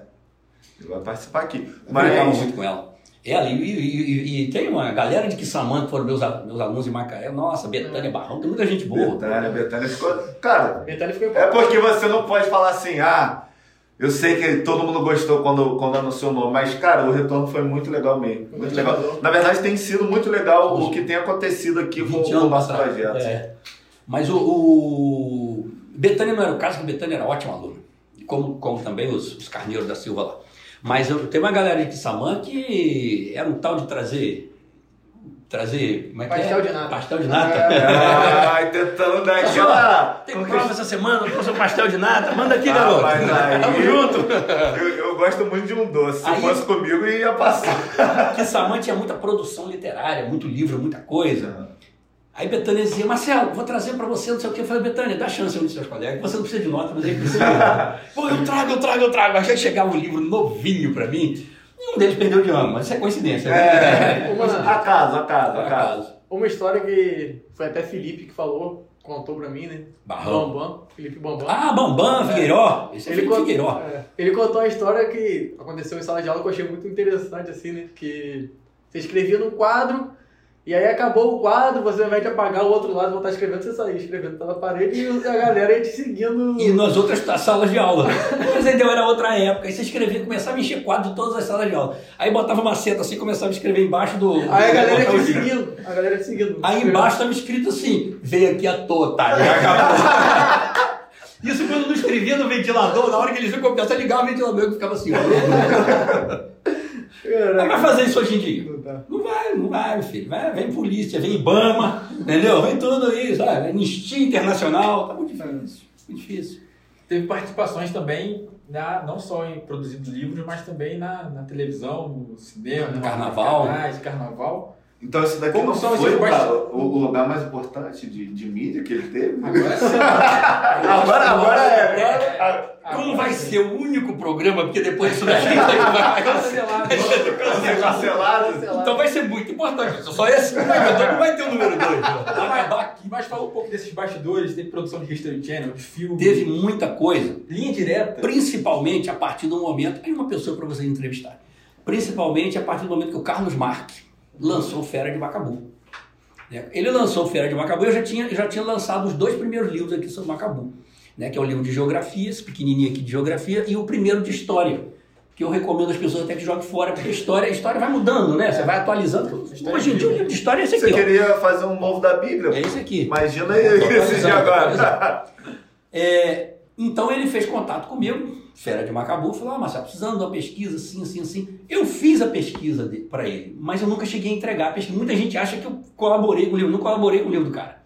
Me, me tornei amigo dele, não consegui entregar a pesquisa para ele, porque ele trocou o celular e naquela época celular só servia para você ligar e receber ligação. Hoje em dia celular canta, dança, cozinha, dá palpite na vida da gente, é uma loucura, né? Passa Cabro Cash. É até nome de, de, de, de criatura demoníaca. né? É, aí, mas a gente ficou amigo. Fui ao lançamento do livro em, em, em Macaé. É, levei até um presente da fazenda, um objeto da fazenda para ele. E, e ele. E então nós fizemos o lançamento do livro em Macabu numa exposição agropecuária que foi um negócio mais. É um livro, esse livro entrou na lista dos mais vendidos do Brasil, foi best-seller. Ele deu entrevista no Jô Soares, 11h30, que era um programaço da época. Deu entrevista para todos os jornais, lançou o livro em Brasília, lançou o livro não sei aonde. Lançou aqui e vendeu mais do que em qualquer lugar. Numa noite de exposição agropecuária, ele vendeu tipo assim 200 livros. E o normal de lançamento você vende 20, vende 30, vendeu 200 livros. Ficou apavorado. Aí quando a Globo chamou para fazer uma linha direta, aí eu tenho que contar a história dessa linha direta, ele falou: não, lá vocês vão, vão conversar com o Marcelo, ele vai levar vocês nos lugares onde tudo aconteceu. Você ressuscitou a linha direta, né? Eu não, né? o que que aconteceu? Ajudou, né? O Linha Direta era um programa, né, para os mais novos aí, era um programa de televisão que falava de crimes acontecidos. no Morri de medo. Ah, não, se você é dos anos 90, você tinha Tinha medo da linha direta. Tinha medo da linha direta. E eles lançaram, eles saíram só dessa linha de crimes atuais e lançaram linha direta Mistério, que era sobre situações sobrenaturais, por exemplo, a Operação Prato. Lá em Vigia, lá em, em Colares, né? Belém. Colares, Vigia, não, em Colares, né? Belém. Operação É. Prato, perto de Belém. É, por exemplo, né? Que é o Roswell, a área 51 do Brasil, né?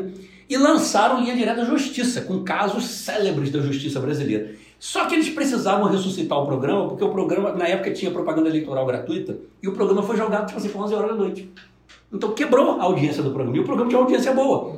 Então eles resolveram investir pesado num episódio para chamar a atenção. Fizeram propaganda no intervalo do Jornal Nacional, do Fantástico, da novela das oito. Na época, o Jornal Nacional, Fantástico, novela das oito, não tinha concorrência. Era só eles. pesada. E jogaram pesado. Vieram aqui, fizeram uma super produção de filmagem. Veio o, o Frederico Mairink, que era diretor, hoje ele dirige novela das oito da Globo. Veio o Fábio Lau, que era o jornalista.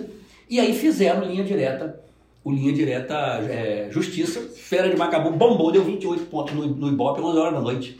Eu Arrebentou, lembro- ressuscitou a linha direta. Eu lembro que passou na praça, eu lembro de ir lá assistir. Não, o nego comprou carne aqui em É. Macabu e a sua fazer churrasco. Na hora, entendeu? Teve churrasco. Tipo Na final de tipo jogo, É, né? Parecia final de. É. Mas, mas isso, o meu sogro, pai de Gabriel, contou isso, eu fiquei assim.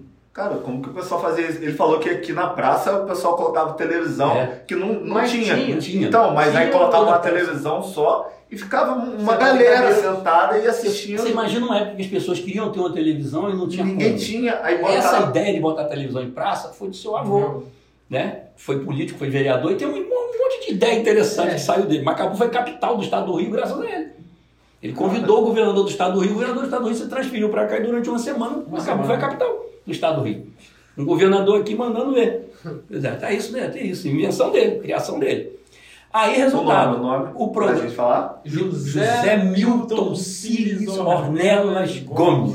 Ele tem o maior orgulho de se falar esse nome. né? Mas é um nome diferente. Milton Cílios só existem dois. Ele e um afilhado dele. E junto, né? Milton Cílios. Milton Cílios juntos. Da onde meu avô tirou isso? Maravilhoso. Mas foi na E ele, né? e ele tem muita história Mas eu não posso falar de nome também, não, né? Não, é. Vini, Vini. Mas é Vinícius. É. Não, Vini.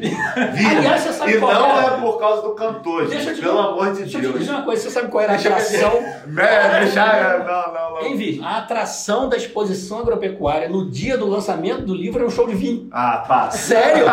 Sério? Era um show do vinho, era louro, não era? Era, Era um era, show era. de vinho. Mexe a cadeira. Exatamente. Cara, eu fui Era assim, atração do dia. Todo mundo. Cara, teve gente já que ficou assim. Não, é por causa do Vini cantor. Falei, não, cara. Meu, meu pai assistiu um seriado, não sei se você lembra. É, Vini Terra Nova, o rei da Já máfia. falar. Passava na Globo. Faltou Terra Nova, né? Não, meu pai queria. Meu pai queria Vini Terra Nova. Aí minha mãe inundou, obviamente. enfim, Alguém teve a salvou, sanidade, teve a sanidade de, de ir no cartório Você e colocar só me, se eu me Vini. chamo José Milton Cid. É. Mas Vini Terra Nova é puxado, fica puxado. Eu achei que seu pai Terra Nova, tudo junto. Não, não, Não tem nada a ver com seu sobrenome.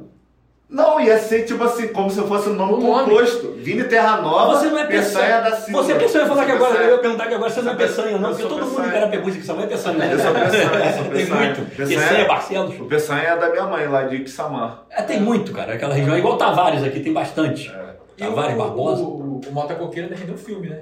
Foi. Aí é o seguinte, aí fizeram lá a produção, a Globo enforcou o Mota Coqueiro, foi, foi um luxo aquele negócio. Resultado, aquilo rendeu. Rendeu SBT, Canal Brasil, é, TV Justiça, TV Senado, Bandeirante, Novela na Record, né? a novela na Record alguns anos depois, e o pai dele que assistia a novela na Record, a, a, a Escravizaura. Ah, Eu assisti depois. Eu fui, mandei um e-mail pro cara lá, pro, pro, pro, eh, pra Record, falei assim, ó, já que vocês estão utilizando, ambi, ambientando a novela no Norte Fluminense, por que não lançar, usar da licença poética, já que a história da escravizaura é romance, né? E usar outras coisas que aconteceram aqui, intercalar a novela. Aí o cara falou, o que, que você sugere? Eu fui, dei 20 sugestões para ele, de histórias aqui da região de Campos, Macaé, Conceição, Quissamã, que podia entrar na novela. Ele falou, ah, eu queria saber mais disso aqui, da Fera de Macabu, do quilombo. Ah, ele me pediu quatro: Fera do Macabu, Quilombo do Carucango, o canal Campos Macaé e o ramal ferroviário. Né? Eu fui escrever os quatro. E, pá, larguei pra lá. Né? Aí eu fiz uma coisa que o Carlos Marques me falou: nunca mande um trabalho para eles sem errar. Como assim sem errar? Coloca uma coisa lá que só você sabe que é verdade. Aí eu coloquei. Nas quatro histórias eu botei um detalhezinho que não é mentira, mas só eu Pra a sei que aquilo marca ali. é exatamente você marcar. Porque no livro dele, E se, se a lenda for melhor que a é, história. publica dentro. No livro dele tem um episódio que eu falei, Marcos, isso aqui não tá fechando. Ele falou, nossa, direito autoral é um negócio que custa muito a cobrar. Mas você sabe que isso aí não foi bem desse jeito, eu também não sei. Mas onde é que está a prova que isso aí, isso, isso, é uma, isso aí é uma criação? Está nos arquivos. Se eu precisar provar, eu sei onde eu vou pegar. Mas seria o quê? No livro do pé eu não posso falar. Ah, é, é, é. Se ele lembrar, né? Aí é o seguinte, aí tá, passou lá, chegou mês de janeiro, o pai desse aqui me liga igual um desesperado, dizendo, Marcelo, liga a televisão. Eu porque não, acabaram de prender o Mota Coqueiro. Falei, Mota Coqueiro já morreu, Márcio. Televisão. Aí realmente prenderam o Mota Coqueiro na novela.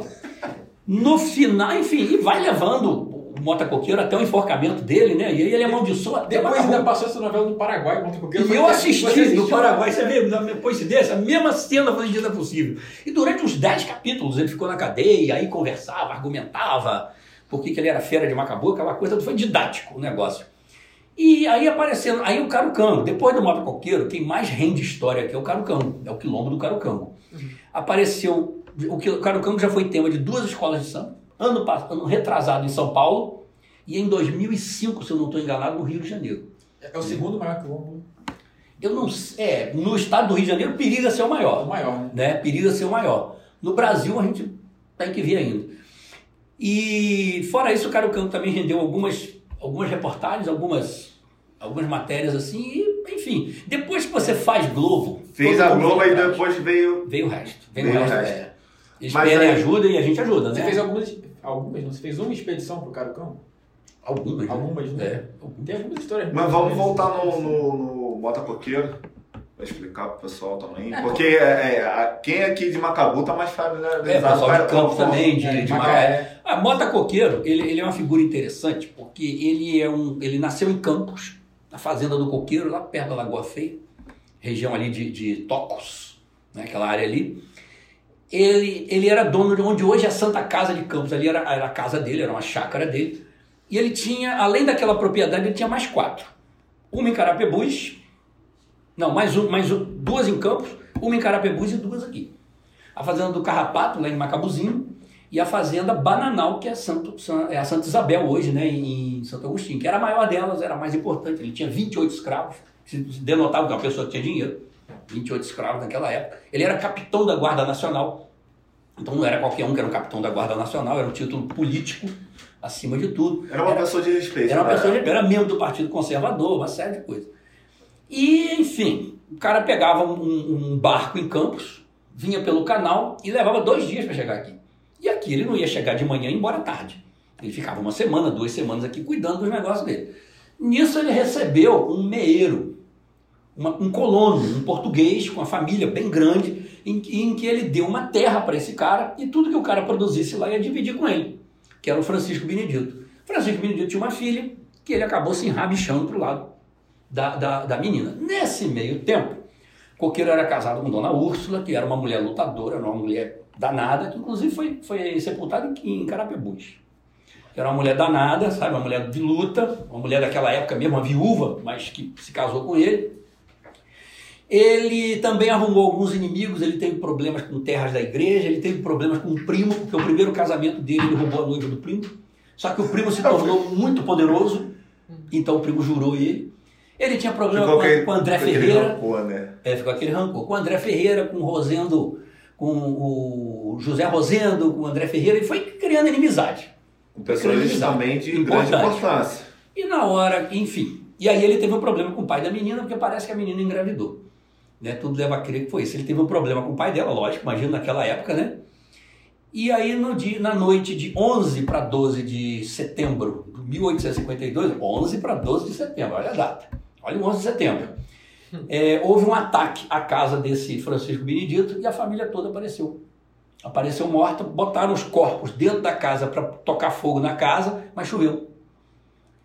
E aí não pegou fogo. Aí aquilo apareceu, aquilo apareceu, o coqueiro percebeu, pô, nas terras dele, um cara que tinha brigado com ele.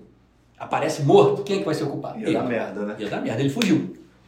No que ele fugiu, os inimigos se articularam, né? Falei, agora a gente bota esse camarada no, Agora a gente pega ele, se vinda de tudo. Um mês depois ele foi capturado.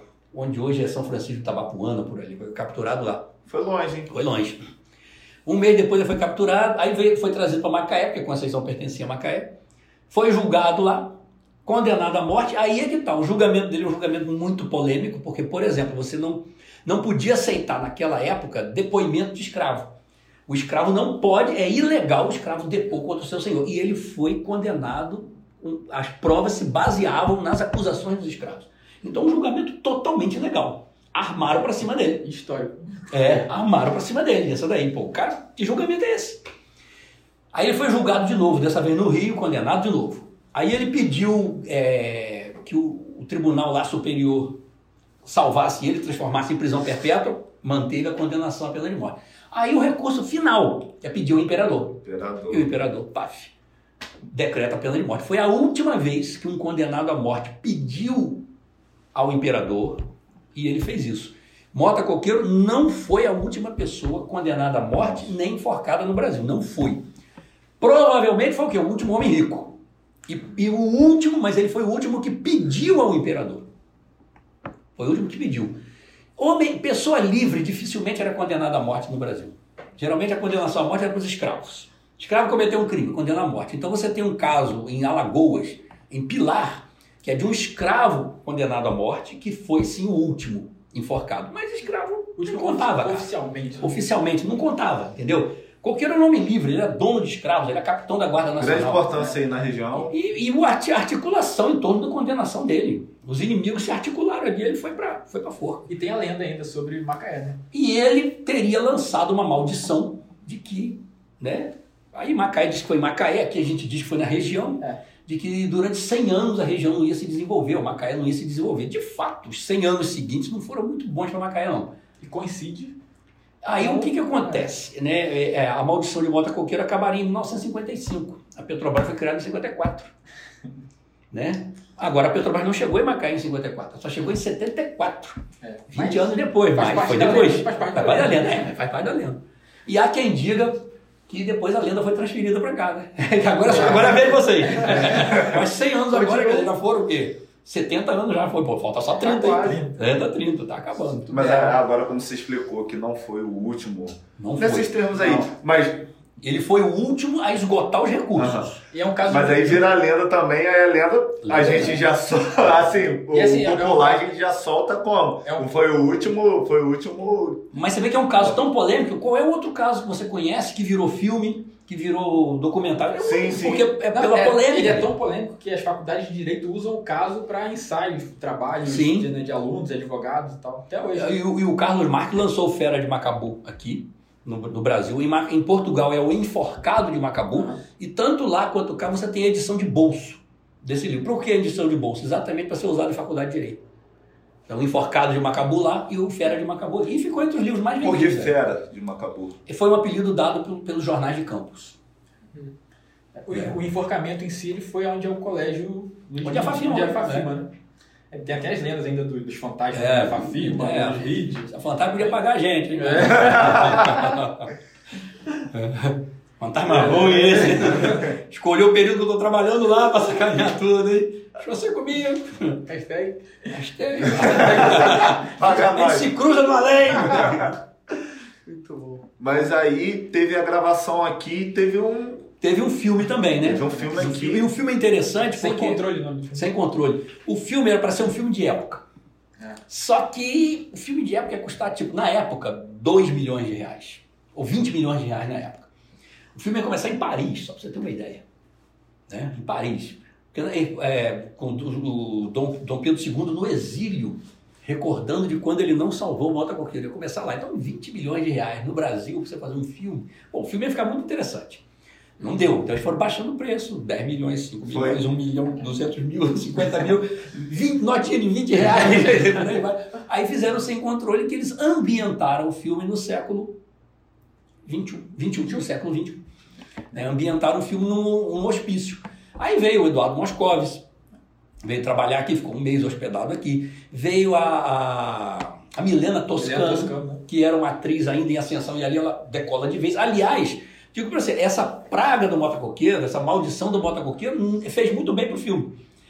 O Alavancou. o Eduardo Moscov já era consagrado, mas todo mundo que participou ali se deu bem. Depois do pouco participaram, eles participaram de 20 novelas cada uma, filmes e outras coisas. O filme ganhou até prêmio, prêmio de direção para Cris D'Amato.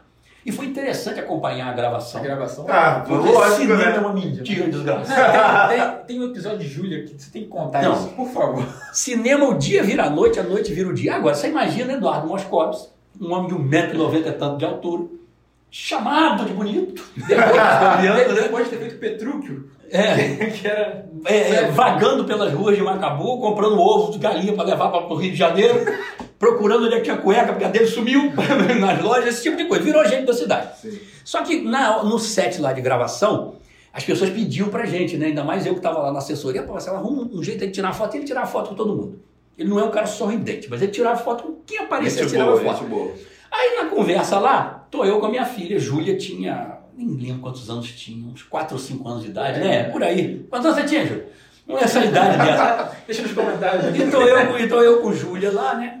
Leonardo, não, Leonardo é arroz de festa. É. Né? Tirou foto e é, conheci com ele mesmo. Já foi lá pra isso. Já tava no Orkut. Já tava no Orkut, com ele mesmo. Mas Júlia não, Júlia não tá nem aí. Júlia nem ligou pro cara. Ele estranhou. Aquela criançada toda querendo tirar foto com ele, babando nem aí. Ele foi falar, Marcelo, essa aqui é sua filha? Eu falei, essa é a minha mais nova na época, não tinha Mariana. Essa é a mais nova. Como é que é o nome dela? Júlia. Nossa, que nome bonito. Vamos tirar uma foto com o tio Du? Ela, não. Eu, pô, sentei. Vamos tirar foto. Tio Du fez Petrúquio da novela O Crave e a Rosa. Hum, então assiste Floribela. Se arrepende amargamente até os dias de hoje. Se arrepende. É aquela coisa que o pai fica assim, a- é, sabe que é histórico, né? É. Tudo, tudo que, que Não foi tirou foto. E Não não, tirou- não tirou. É que o pai fica, tira isso daqui, você vai, Mas vai, não, vai é. se arrepender. Vai se arrepender. 2021, quando eu dei entrevista pro Cabo Cast, você vai ver do outro lado e vai se arrepender. Ah, Era pra ter foto com o Dumont. Ah, aquela ali, aquilo o povo espantou o bolinho, vá, vazou dentro pra tudo quanto foi lá. Ficou ele e ela sozinha assim. Eu tenho até hoje foto com ele. É, pois é. Todo Entendeu? mundo tem, né? E no final, engraçado que deixaram pra gravar a cena final no final. Geralmente isso não é feito, né? O cinema ele, é todo, ah, grava uma cena aqui, outra ali, é. E a cena final do enforcamento dele foi na usina Vitorcense, onde, aliás, o pessoal lá, o Celso, Celso Barbosa ajudou muito, o, o Betinho Navarro, né, ajudaram muito, cederam tudo lá, não sei o quê. E a cena final era a cena de enforcamento dele. Ele seria jogado de uma daquelas ferragens da usina Vitorcense. Mandaram trazer um dublê, acostumado a ser enforcado em Hollywood, um dublê mexicano, um homem de 1,60m mais ou menos, do Moscou, tem 1,90m e burdoado. Né? Quantos anos você mede? Quantos metros, quantos metros você mede? 1,80. 1,80. Ele é mais alto que você. Quer dizer, aí o dublê pula dali, o dublê pula daqui. Eles botam um colete aqui, né? O laço aqui, mas na verdade você tá preso é aqui, ó. É um gancho aqui atrás, aí pula pra lá, pula pra cá. Aí ele falou, não, eu vou fazer a cena. Eu vou fazer a cena, fazer, não, você não quer cena? Não, eu vou fazer a cena de uma vez só. Ele foi, tirou o dublê da jogada, pegou o colete do dublê, botou nele, o corpo era mais ou menos o mesmo, e vai fazer a cena. Tá, gravando, gravando, pula, pulou, no que pulou, o cara tinha 1,60m. Ele tinha 1,90m. A corda veio aqui, ó. A corda veio aqui, enforcou de verdade. Quase que vai. Não, quase que vai, porque o lance é você quebrar o pescoço. Caramba, desce aquilo, desce, desceram a corda e o homem tá lá meio estribuchando Mas no, a no cena chão. Pra cena ficou maravilhoso. É, o enforcamento perfeito. O negócio, Mas enforcou de verdade, machucou isso aqui dele e tudo mais. Ó, que figura. Que loucura isso. Aí ele ganhou mexerica, laranja, precisa ver, quadro, biju. O, o povo, o povo que vinha pra cá gravar, aqueles caminhões de gravação, aquelas coisas gigantes, aquela fazenda Santo Agostinho ainda estava de pé, né? Se hospedaram na Carrapeta, outro grupo se hospedou aqui. Eles saquearam a cidade. Esses produtos de roça, assim, manteiga. Um dia eu cheguei, esse povo não provou manteiga de Ah, mas a ainda. manteiga macabuense é muito famosa. E você imagina daquela época, porque ela, caiu, ela ainda é boa, mas Sim. ela caiu um pouquinho. Eu cheguei com um pote de manteiga, com um pote de doce de leite daqui da cooperativa, Tatuí da Padaria Central, propaganda, Winston, patrocinar aí. Tatuí da Padaria Central, pão folhado, joguei em cima de uma mesa, fum, aquilo secou. E eles criaram uma modalidade nova que eu não conhecia. Eles pegavam o tatuí e ia no doce de leite. Eu conheço isso com manteiga. Calma aí, calma É? aí, calma aí. Tatuí é o quê? Tatuí.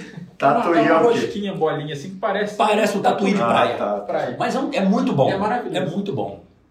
Aí, resultado, e resultado. E saquearam o comércio. Agora nós queremos tatuí, nós queremos bater, vai, ó, bom pro comércio, tá ótimo. E foi legal, fui pro Rio com o lançamento, né, com aqueles artistas, aquela coisa toda. Eu mesmo não sei se eu tenho foto. É. Eu mesmo não sei. Rodava lá, eles usavam os, algumas ca- aí. os cabruncos que eu, que eu ensinei pra eles, essas coisas todas, entendeu?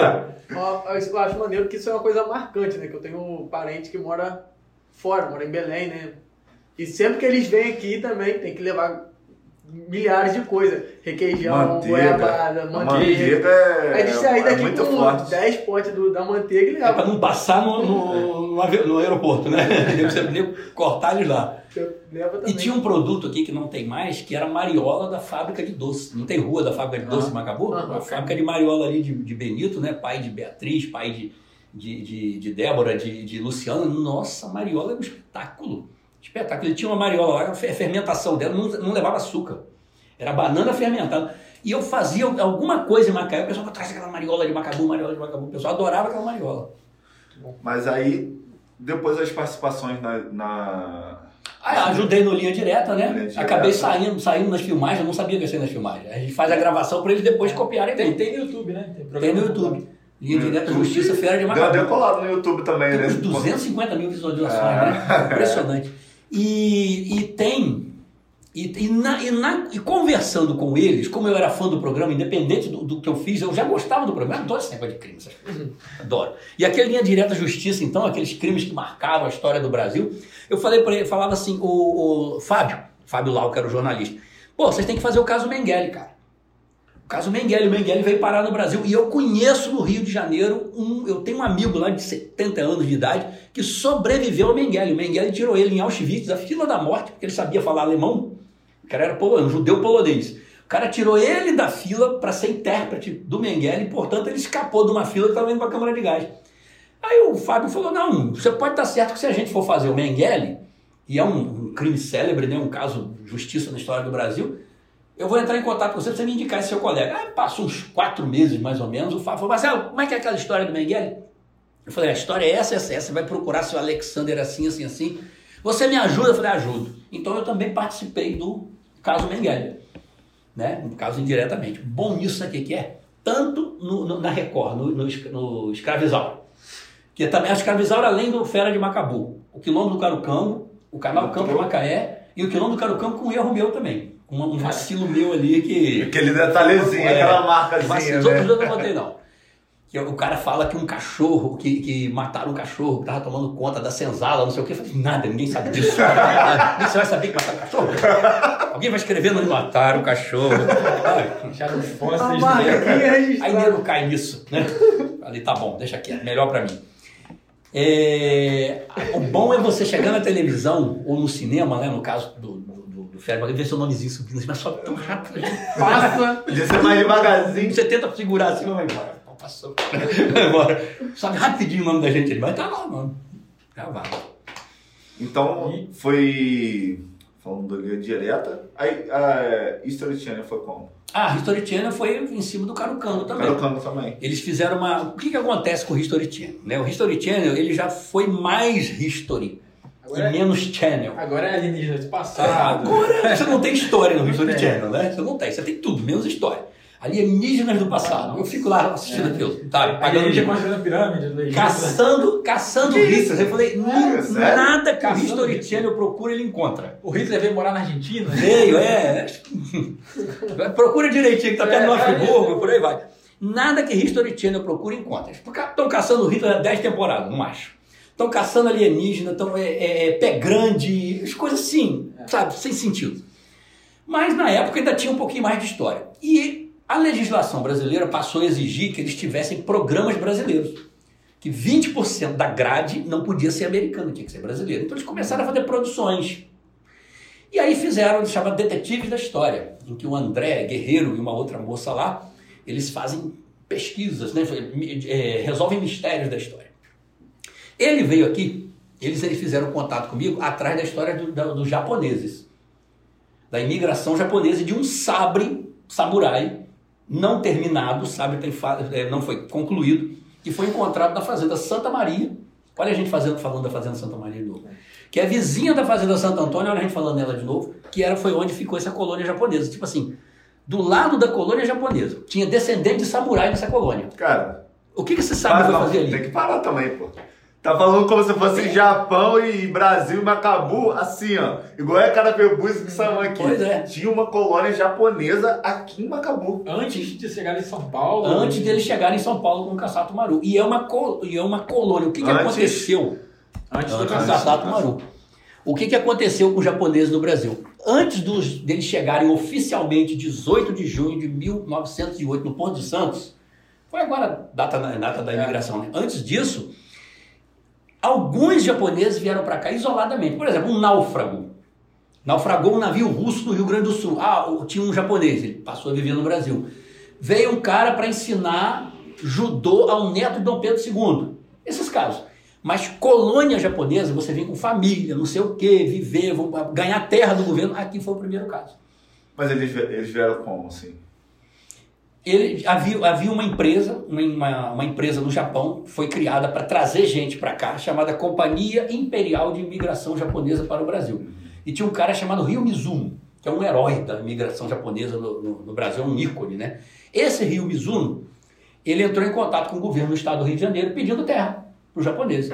O Alfredo Bacher, que era governador do Rio de Janeiro e nascido em Macaé, tanto é que Macaé tem a rua Alfredo Bacher, ele foi cedeu a fazenda Santo Antônio, que era a mesma fazenda que o Darwin tinha visitado nos 70 É, anos. é muita história, É a mesma né? fazenda de, É de dois história. quilombos. É É muita uma doideira que isso Jogou tá aonde? É, cara. É, por que essa fazenda? é.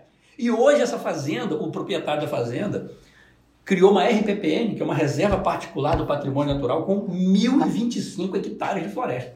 É a maior do gênero no estado do Rio de Janeiro. Tem uma maior, de 3 mil e poucos hectares, mas foi uma reserva de compensação. Os caras tiveram que fazer aquela reserva para compensar dano ambiental. Ele não, ele não tinha dano ambiental nenhum, ele foi e fez. Bom, fez a reserva. 1.025 hectares. É, são 1.025 campos de futebol de mata. E nas, nas matas onde ficavam os quilombos, aquela coisa toda. Aí os japoneses vieram. Vieram é, para o Rio, do Rio passaram em Macaé, vieram para cá o tal do Rio Mizuno. Teve aqui, teve na Fazenda Santo Agostinho, que nós gravamos lá o, o Feira de Macabu. Chupou laranja, tem esse registro todinho nos jornais de Macaé da época. Eles vieram aqui atrás dessa história do sabre. Do sabre samurai, da katana, samurai. Né? Aí eu falei, falei pro cara, ó, acabou não é só isso não. Falei, como assim não é só isso? Nós precisamos fazer 12 episódios. Falei, pois é, vamos fazer os 12 aquaqui.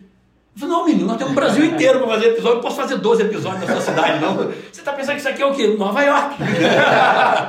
falei, ó, por exemplo, tem uma história envolvendo Machado de Assis, com um crime. Machado Assis cometeu crime. Não, Calma, calma, calma, segura. Fala do Dá uma segurada. Calma, calma. Aliás, essa história está sendo resolvida. Tem, uma, tem a história do sabre japonês. Tem a história do motacoqueiro. Eu falei, motacoqueiro está tá muito batido. Até eu sei disso. Eu falei, é, bom. Tem a história do quilombo do Caracango, de uma peça. Depois bota aí na edição para o pessoal ver a foto. De uma peça, de uma ponta de lança que foi encontrada no lugar onde se acha que foi um dos lugares suspeitos de ter abrigado o quilombo. O que tal? Não vamos fazer isso aí. Vamos depois vamos fazer os outros. Tá, nas próximas edições a gente faz os outros. Aí eles vieram aqui filmar. Tudo, né? Veio uma equipe internacional, o diretor era inglês, o cara lá não sei o que era alemão, uma portuguesa que cuidava de, de, de maquiagem, e nós fizemos o, o, o detetive da história sobre essa, essa peça. Essa peça. Mas é, fala mais um pouco do, do. do. Dessa colônia japonesa, a gente tem que. Essa colônia japonesa, só duas curiosidades sobre ela. Juntaram, eram 12 japoneses. Eram 12 japoneses, porque veio, na verdade, uma família inteira e alguns, algumas pessoas, é, ah, um pai com filho, por exemplo, algumas coisas assim. Não eram agricultores. Nenhum deles era agricultor. Então, o primeiro erro deles. Eles achavam que eu chegar aqui e plantar arroz. E era arroz- despreparado. É, o, o, o líder, o Kumabi, por exemplo, era juiz. Aí você pega o juiz e dá uma enxada para ele. Pega o juiz aqui no Brasil e dá uma enxada pro cara. Vai dar render nada, né? Vai É. sair nada, né? Mesmo assim, eles conseguiram produzir, conseguiram produzir arroz duas vezes por ano na Fazenda Santo Antônio. As filhas do Kumab, duas meninas, iam para a Fazenda Santa Maria, que fica uns 5, 6 quilômetros de distância, estudar. Então foram, foram, digamos assim, as primeiras japonesas a estudar no Brasil. E, enfim, eles saíram da fazenda depois de seis anos. Seis anos. Exatamente porque malária, formiga, a falta de, de, de tradição com a terra, e ficaram abandonados. Uma mudança muito, muito drástica, Muito né? grande. Muito drástica. Muito. Essas É, meninas, É, é, Essas é. duas meninas, elas foram para o Rio. No Rio, elas concluíram o- os estudos, viraram professoras, primeiro caso no Brasil. E como professoras, elas fizeram concurso público, mas para fazer concurso elas tinham que ser brasileiras. O que, que elas fizeram? Se naturalizaram brasileiras. Deu guerra. Porque o japonês não aceitava se naturalizar. Nada, o japonês tinha que ser japonês até morrer. Elas foram lá e peitaram a colônia japonesa. Caraca. Aí foi o primeiro caso de naturalização. Estudaram aqui em Santa Maria, na Fazenda Santa Maria. E um garoto que teve aqui também se naturalizou e virou ministro da Agricultura no Brasil. Foi o primeiro eh, japonês, o primeiro oriental a se tornar ministro no Brasil. Cara, que, que Também interessante, então, andou que- por aqui. Que loucura. Que não falta é história, Macabu. Um, um caso de gente andou por aqui, né? E tem mais. Tem mais. Mas vamos. É, aproveitar aqui, vou. Sei que a gente vai deixar algumas perguntas para depois também, mas como a gente já inseriu o Caruncano, teve um seguidor nosso, arroba, me perdoe se eu estiver falando errado. um punk rush. Não, é, é, é Jéssica, que foi, foi minha colega de, na Sei. Fafima. Ela mandou essa pergunta pra você. É, eu Jéssica acho tem uma que... história para contar. Jéssica Silva, é. E daí ela lançou uma pergunta aqui que vai encaixar perfeitamente agora. Se você tem vontade de tentar achar o Caruncano de novo. Jéssica, vontade tenho, mas eu acho improvável encontrar o Carucão. Acho improvável porque hoje, 200 anos depois, né, que o Quilombo vai fazer 190 esse ano, né, de- da destruição dele, a mata tomou conta de tudo, cara. Não sobrou nada lá em cima, é muita umidade, é muita floresta. Então, se tem algum objeto metálico, já deve ter se deteriorado. Construção, construção de adobe, pau a pique, a floresta engoliu aquilo. Então, eu acho improvável. Vontade eu tenho, mas acho improvável. Dou maior força para quem vai. Já teve expedição, várias vezes. O Muitas. que, o que se tem são relatos, né? É, muitas. muitas. E, e, e, E- ninguém vai chegar no lugar- Ninguém vai é? chegar no lugar, vai estar escrito assim, ó. Quilom, é, cara, quilombo, cara, algum É. quilombo. Não vai achar, aqui. cara. É. É, Mas a- é, mas e ninguém leva um arqueólogo. É, Vai assim, com a cara e com a coragem, um detetor de metais. Falei, será que metal resistiu esse tempo todo? E Difícil. as expedições eh, geralmente foram aonde, assim, mais ou menos? O Gabriel, que você acredita? é, nós achávamos que a Caxica, que é uma região entre Trajano de Moraes e Conceição de Macabu, era a maior suspeita. Aham. de ter abrigado o quilombo.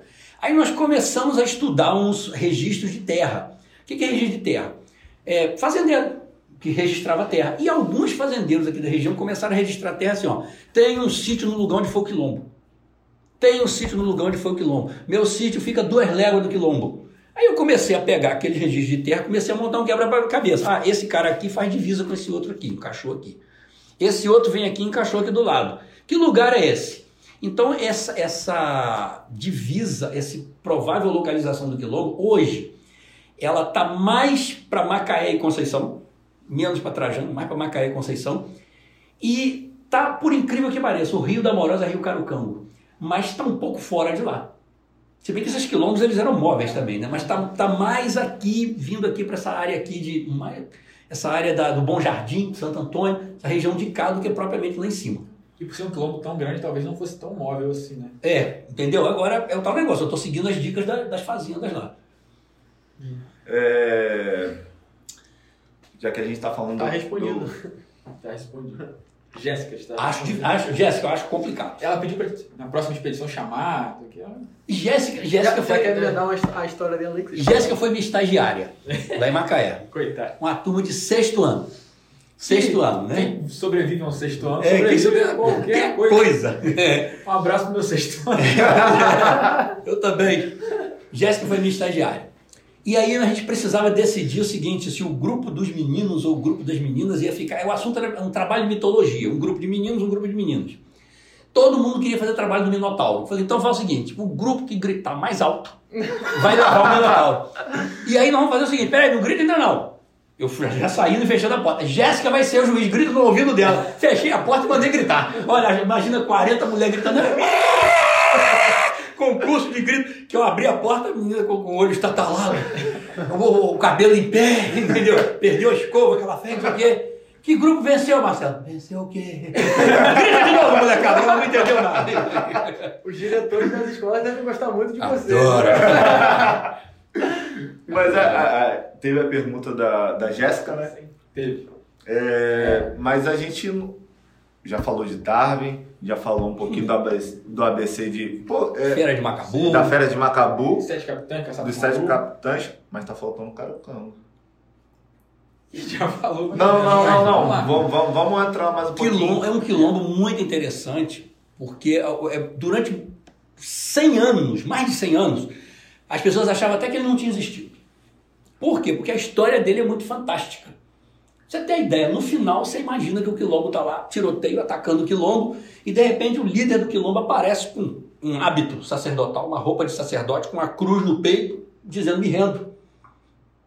E aí para o tiroteio, o cara com aquela roupa toda, né? É, que é o cara o cambo líder, né? E aí, pô, chama ele pra cá, não sei o quê, vão prender ele. Quando ele chega perto pra prender, ele saca uma arma e mata. E mata um, um cara lá da família que o, que o escravizou. Aí ele é linchado, picotado, os pedaços dele são espalhados por aí. Todo mundo achava isso conversa. Todo mundo achava que isso aí era, era folclore, era, Folclore. era lenda.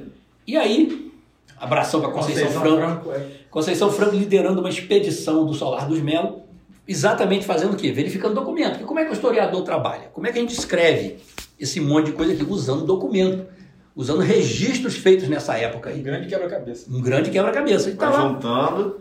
aí, analisando o registro de óbito. Registro de óbito tem, é desse tamanho aqui um registro de óbito.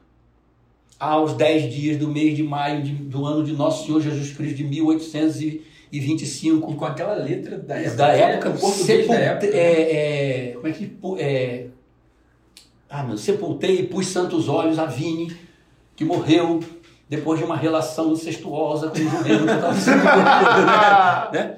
É assim que é o registro de óbito, é um negócio Aham. pequenininho. E aí eles acham um registro de óbito desse tamanho, uma página, e começam a tentar ler, não conseguem ler direito, mas dá para ler direitinho. Pé do Rio Macabu. Então, Rio Macabu, a Conceição falou, o seu nome já veio da minha cabeça, Marcelo. Pé do Rio Macabu. Quando chega mais aqui, isso lá em Trapiche, que é distrito de Macaé. Quando chega mais para baixo, o capitão do quilombo saiu vestido com um hábito no peito. Capitão do quilombo é o líder do quilombo. Falei, peraí, quem é que sai vestido com com um hábito de. vai se render com um crucifixo no peito e foi morto pelo soldado? Só pode ser. É a história do Carucanga. Aí, então apareceu esse documento. Aí começaram a aparecer esses registros de terra. E aí foram, foi aparecendo mais coisa, aparecendo um auto de, de, de, de devassa, que é o um processo falando de ataque de um cara chamado Antônio Moçambique. as fazendas. Detalhe, Carucanga é um nome africano. Ninguém conhecia escravo por nome africano. Escravo tinha nome de batismo. Como é que é o nome de batismo do escravo? É um nome qualquer com o sobrenome do lugar de onde ele veio. Ou normalmente é o nome bíblico, né? É. O sobrenome da terra Machado. Exato. An- Antônio, Pedro, João, hoje, por exemplo, João, né? Salve. E aí bota assim, ah, João vem de Angola, então é João Angola. Antônio vem de Moçambique. O Carucanga é de Moçambique. Entendeu? Começou aí começou a juntar esse quebra-cabeça. Hoje, Foi encaixando, foi encaixando. Mas levou o quê? Um século para isso aparecer, né? E nos últimos 20 anos apareceu muita coisa. Resultado disso daí, o Carucango hoje está mais vivo do que nunca. O que falta achar é a palavra Carucango. Como ela é escrita, né? É como ela é es- Não, e eu digo assim, ela não aparece em documento Ah, nenhum. tá. Porque você não tratava o escravo pelo nome africano, você tratava o escravo pelo nome de batismo dele. Sim. Antônio Moçambique. Né? Mas aí as histórias batem, né? Batem. É, vamos. Para as perguntas. As perguntas? Vamos? Bora? cadê o- Então, nós temos algumas perguntas. As perguntas, mandaram pergunta? Tem essas também. Mas a gente vai fazer Você não precisa algumas pergunta, perguntas. gente. A gente vai fazer algumas perguntas meio, meio diferentes. É, sobre curiosidades, não tem nada envolvendo Macabu, nem nada. Ou pode ser que tenha, né? Uma das perguntas é se você pudesse ter vivenciado algum momento histórico, tá lá, assistindo aquele momento histórico, qual seria? Qualquer lugar do Só mundo. Só um momento histórico. Carucango. Cara, Que aí eu, eu ia saber onde tá. e se você pudesse ser um, Carucango. um personagem histórico por um dia? Ainda é Carucango, né? Não. Um personagem histórico por um Por dia. Um dia. Ferrou. Um personagem histórico por um dia. Cara, me ferrou, tem muitos. É muito Tem difícil. muitos, tem muitos. Um personagem histórico por um dia. Depois volta ao normal. Depois você volta, é. Mota coqueiro. Tá? Na hora lá. No enforcamento. Na hora. Enforcamento. Na hora. Eu sentir a sensação do negócio. É pra eu né? saber realmente se ele era culpado ou não. Porque eu vou estar na cabeça É. dele. Aí eu já ia voltar, é só um dia. ou não, né? Exato. É, isso tudo aí. Não, é claro que ia lançar praga. Eu ia fazer um discurso. Esses cabruncos! É. Esses cabruncos aqui! Mas não parão. E nem sei pra, 24 pra você né? escolher, se fosse escolher pra assistir pro resto da vida, só um filme, só um livro e só uma música. Pra você pro resto da vida. Bom, não vou xingar Vamos o lá. cabru. Não vou xingar puta que pariu aqui, não xingar cabru. Um filme, um livro Uma música. e uma música. Sua preferência. Um filme, poxa, vida, não tem- um um resto da vida que eu dei tocando na minha cabeça. Não, é o melhor filme que você. Os três Os melhores. três melhores, seu top. Que coisa difícil. A ideia é. Você gosta de qual, qual estilo de música, assim? Eu gosto de rock, gosto de Rock. MPB. Temática, né? É. Você anda no carro dele e tá tocando é, a música do a Pantera Tem Cor-de-Rosa. muita, eu tenho mais de 900 músicas. Indiana Jones, coisa, entendeu? Muito 900 difícil. músicas. É, filme tem um monte de filme favorito, é muito difícil fazer lista.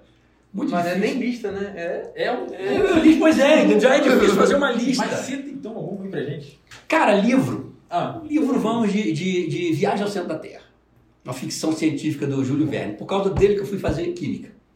Não. Eu tinha que escolher um curso. Aí eu me inspirei no professor Lindenbrock, que é um geólogo. Né? E tinha muita coisa de química, aquela coisa toda. Mas Viagem ao Centro da Terra, Júlio Verne. Eu gosto muito de ficção científica. E principalmente das, das dele. E Mariana, engraçado, né? O papai tinha coleção do Júlio Verne. Eu li na coleção dele. Mariana, minha filha, precisou ler é, 20 mil léguas submarinas. Leu na mesma coleção dele, quer dizer, a coleção passou de papai para mim, agora Mariana leu o livro inteirinho. Então tá bom. Então já foi Livro. o livro. Pô, música. Música. Música. Eu Sun- gosto muito de música, eu sei o- a, dúvida. Sun- é- Sunday é- God Sunday. YouTube. YouTube. É. Legal. Ah. Vambora. Filme. E o filme. Filme ferrou. Filme é difícil pra caramba. É, filme ferrou. Ajuda aí, Pedro. Ah, escolhe aí o que não Sei. tem, tem só o nomezinho ali no, no final, pô. Ah, não, mas aí Acabou? é. Mas aí não É vai. muito clichê. É, é, não vale. Um filme meu, livro meu, quer saber disso não. Azar de quem tem que assistir. Não sei, cara, não sei. Não sei filme, não. Ajuda aí, Pedro. Tem muito É, filme, cara. Muito filme. Muito filme. Ah, Fala um só pra não ficar em branco. A Espinha do Diabo. É um filme espanhol. Esse eu nem assisti, tá? É. Vai ter que entrar pra Espinho lista do. Diabo. Não. É um filme espanhol. Ótimo. bom, bom, bom. É, Pra finalizar, a gente falou de Pode- bastante de Marcelo Abreu, mas tá faltando uma parte muito importante aí, né? Hum. Marcelo Abreu pai. Ah, três imundícias. como, é que, como é que é o Marcelo Abreu pai? E três figuras, né? Três. Três, criaturas, cada um. Eles são, são três pacotes de história. Né? Mariana, 13 anos agora, então tem menos história de Mariana. Mas tem também, sabe? Tem as coisas dela. O filho de Júlia- Marcela, Marcelo Abreu é figura também. Pois né? é, mas Mariana, é, até pela questão tecnológica, né? Outro, é outro sistema, né? Não é tão andarilha, essa coisa toda. Mas tem também. É, e é que fica mais comigo, né? Júlia, Júlia, engraçado que, que eu- é, Júlia já foi mais ligada a gente, né? Muito. Aí cresce e vai virando imundice, né? Vai virando bactériazinha. É, ia Adolescente. caminhadas, se enfi- enfiava em tudo quanto era furada Era nossa, furado. né? Léo ao contrário. Né? Fala Leonardo é de Júlio, fala de Júlio, só lembro daquele negócio que meu pai. exatamente. Boizinho, boizinho, boizinho. Boizinho, é capaz dela fazer isso. É, e Leonardo é o seguinte, Leonardo é aquele sujeito que, que Leonardo aprontou muito. Leonardo aprontou muito, mas Leonardo, ele, se ele bota o pé numa aventura nossa, com certeza vai dar merda. E aí ele vai, tipo assim, vai jurar a gente de morte, de vingança, e vai ficar cinco anos sem andar com a gente. Quando ele voltar, vai dar merda de novo. É desse jeito, ele é, ele é preciso nas escolhas dele. A última a gente ficou preso na mata até a noite, né? A gente, Foi. a gente achou A uma jararaca. última, a penúltima, né? temporada também. É. Ah, teve de Bob, né? Aquela... É, exatamente. Você acha que ele voltou depois daquela? Chama ele. E ele tá certo. né? A gente... Sabe? É muita furada também. Muita furada, Furada, é verdade. Não, mas os, os três são, são, são comédia. Gente boa, boa de, boa de lidar. Sim. Bom de lidar. Cada um, um, bem- um diferente do outro, né? Nos costumes. Mas é bom assim, ser né? assim, né? É. Bem diferente. Leonardo, É. Leonardo, ele. Leonardo, inclusive, tem história em Macabu. Não, eu ia falar Ele isso. tem porque, história. inclusive, Não é que Leonardo tem Cara, história. ele carregou a É, tocha Ele olímpica. carregou a tocha olímpica, ele é o maior medalhista olímpico de Conceição de Macabu. Ele tem 11 medalhas na categoria dele, né? Que é a categoria de deficiente auditivo, né? Olimpédia, ele tem 11 medalhas nacionais. Seu pai que tava lá, Ele né? participou. é. E volta redonda. Não, É, e, E e vai agora pra competição de, de surdos agora esse final de semana. Ele é goleiro, né? Goleiro. Goleiro. só antes de você falar como é que foi a emoção de ver ele, cara, a gente foi lá, é, a gente- eu segurei a tocha olímpica por sua causa. Eu tenho a foto, são coisas que Segurou a tocha por minha causa. Tô escapando da. Não, da- não, não. Mas, Tava cara, quente. não tava aceso, não tava nada, mas Ui. um, um exemplarzinho ali, eu segurei, eu fiquei assim, E cara, exemplar, é- né? é, foi uma coisa tão natural ali naquele momento, porque eu tava com você, eu, tá, beleza. Mas você parava pra pensar, a tocha olímpica É. tava ali, entendeu? Aquilo tem um peso histórico muito grande. Muito Ah, grande, é, muito simbologia. grande. Simbologia. E eu que na- engraçado, eu, eu, eu, Vini, eu gosto muito de Olimpíada. Olimpíada, Copa América, adoro essas coisas, Copa do Mundo. E eu achava aquilo fantástico, cara, aqueles caras carregando. Foi, pô, meu, eu, meu sonho de atleta, que eu nunca fui, era participar de uma Olimpíada, ganhar uma medalha. Imagina você ganhar, você botar a mão numa medalha, né? E carregar uma tocha olímpica. Entendeu? Pô, imagina então acender a pira. E aí, de repente, o troço vem pro Brasil. Eu falei, ué, ficou Vamos ver. sinistro. Vamos- vamos- vamos- Vou assistir o jogo, vou assistir alguma coisa, tenho que me programar para assistir. E aí, para minha surpresa, Conceição de Macabu na rota da tocha, eu falei, o que, que nós fizemos para isso? O que, que- aí, quem que vocês, quem é que explica essa vinda da tocha olímpica para Conceição de Macabu? Dal, que é o presidente da Câmara hoje, ele era o secretário de esporte e foi na gestão dele que esse troço veio parar aqui. Falei, por que Macabu de novo, justamente, caminho da tocha, negócio transmitido para 200 países? E aí tá lá, abre a inscrição. Eu falei, qual é o perfil? Ah, o perfil é um atleta ciência assim. A, a menina lá da Amada, lá da Associação de Surdos, de Surdos falou, Marcelo, Leonardo, Conceição de Macabu. E, e ainda por cima, com, com perfil, tem medalha, tem, tem participação em coisa, fui- fiz a inscrição dele. Fiz a inscrição pelo Bradesco, na época, né? É, tinha Bradesco, Nissan, Coca-Cola e as prefeituras indicavam. Né? E aí foi legal aqui em Macabu, porque Macabu reuniu o quê? Reuniu um médico de Triunfo. Né? O seu Félix, eu esqueci o nome dele, um médico aqui de Triunfo, que atua no Rio de Janeiro. O, o Righetti, lá de Trajano, que foi indicado né, pela coisa. E daqui, ao todo, pelas minhas contas, é, 12 pessoas de Macabu carregaram a tocha. Em vários lugares. Niterói, Macaé, Hiller, por exemplo, em Macaé. Né? Niterói, Macaé, Campos e aqui. Né? E eu achei legal o encerramento. Né? Leonardo, Leonardo foi o penúltimo. O penúltimo a conduzir A a gente estava aqui na É, torcida, aqui foi, foi Cara, aquilo ali foi. Fez, e eu falei, Leonardo, devagar. Não corra, você só tem 200 metros. Ande! Se puder, dê ré. Os caras faziam assim? Ele não andava. Anda, não corre não, que isso vai durar 200 metros, você faz em 5 segundos. E ele andou. E no final entregaram a tocha para Alexandre. E Alexandre fez o encerramento que tinha que fazer. Ele é corredor, ele é atleta, ele é tudo, né, Alexandre? Porque a pessoa certa pegou aquela tocha e entrou naquela praça, fora a multidão, ordeira, veio aquele arrastão atrás, gritando não sei o quê. Foi, foi show o negócio. O pessoal aqui se comportou muito bem na, na, na questão Cara, da tocha. e por legal. que aqui? Né? Porque aí eu falei, gente, de novo a, a história passa na porta da gente. Mas foi maravilhoso aqui na rua de vocês aqui, a É, gente ficou concentrado aqui. Foi, Pô, e, foi- e o ponto dele aqui na frente, né? Recebeu É, aqui, é, né? aqui, É, é, Aqui, cara, foi. Falei, olha o lugar aqui é, cara. Aqui. Perfeito. Perfeito. É, aproveitar E ainda que- ganhou uma tocha. É, tá- tá ele, ganhou, parede lá, ele né? ganhou uma tocha. Lá pra coleção do museu, né, Marcelo Abreu? Lá, lá, Mas tem, lá tem bastante Eu coisa. tenho muita coisa de museu, mas não é meu. Velho lá em casa, só eu. Não quero essas porcarias lá em casa, não quero nada antigo lá em casa. A hora que o Macabu tiver o museu, sabe, eu encosto uma caminhonete lá e descarrega, leva tudo, meu filho. Tô lá com seis cadeiras do cinema. Vai fazer 100 anos daqui, ó, dois anos. Não quero nada disso na minha vida, não. Não quero isso não. Velho aqui já basta eu, eu cheio de dor aqui por causa da academia. Nem fui lá hoje. Hitzinho, hitzinho. Mas o Marco tá quebrando gente. Histórico de atleta aí. Não, e eu faço, eu, eu encaro aquela molecada, entendeu? Lá, Qual é a molecada? Tem 20 Eu já fiz com então. você. Pois é, não tem condições mais não, meu chapa. Quase nem faz 5.3, bagunça lá também, né? muita coisa. Falei, se não me convida pra coisa séria, igual vem- vender som. Fala assim, eu vou te convidar pra ir pra um casamento sábado. Eu falei, "Ah, que coisa que eu vou casamento? Eu, hein? Não fui no seu, vou me vou convidar. Ó, aproveitar aqui pra gente fechar.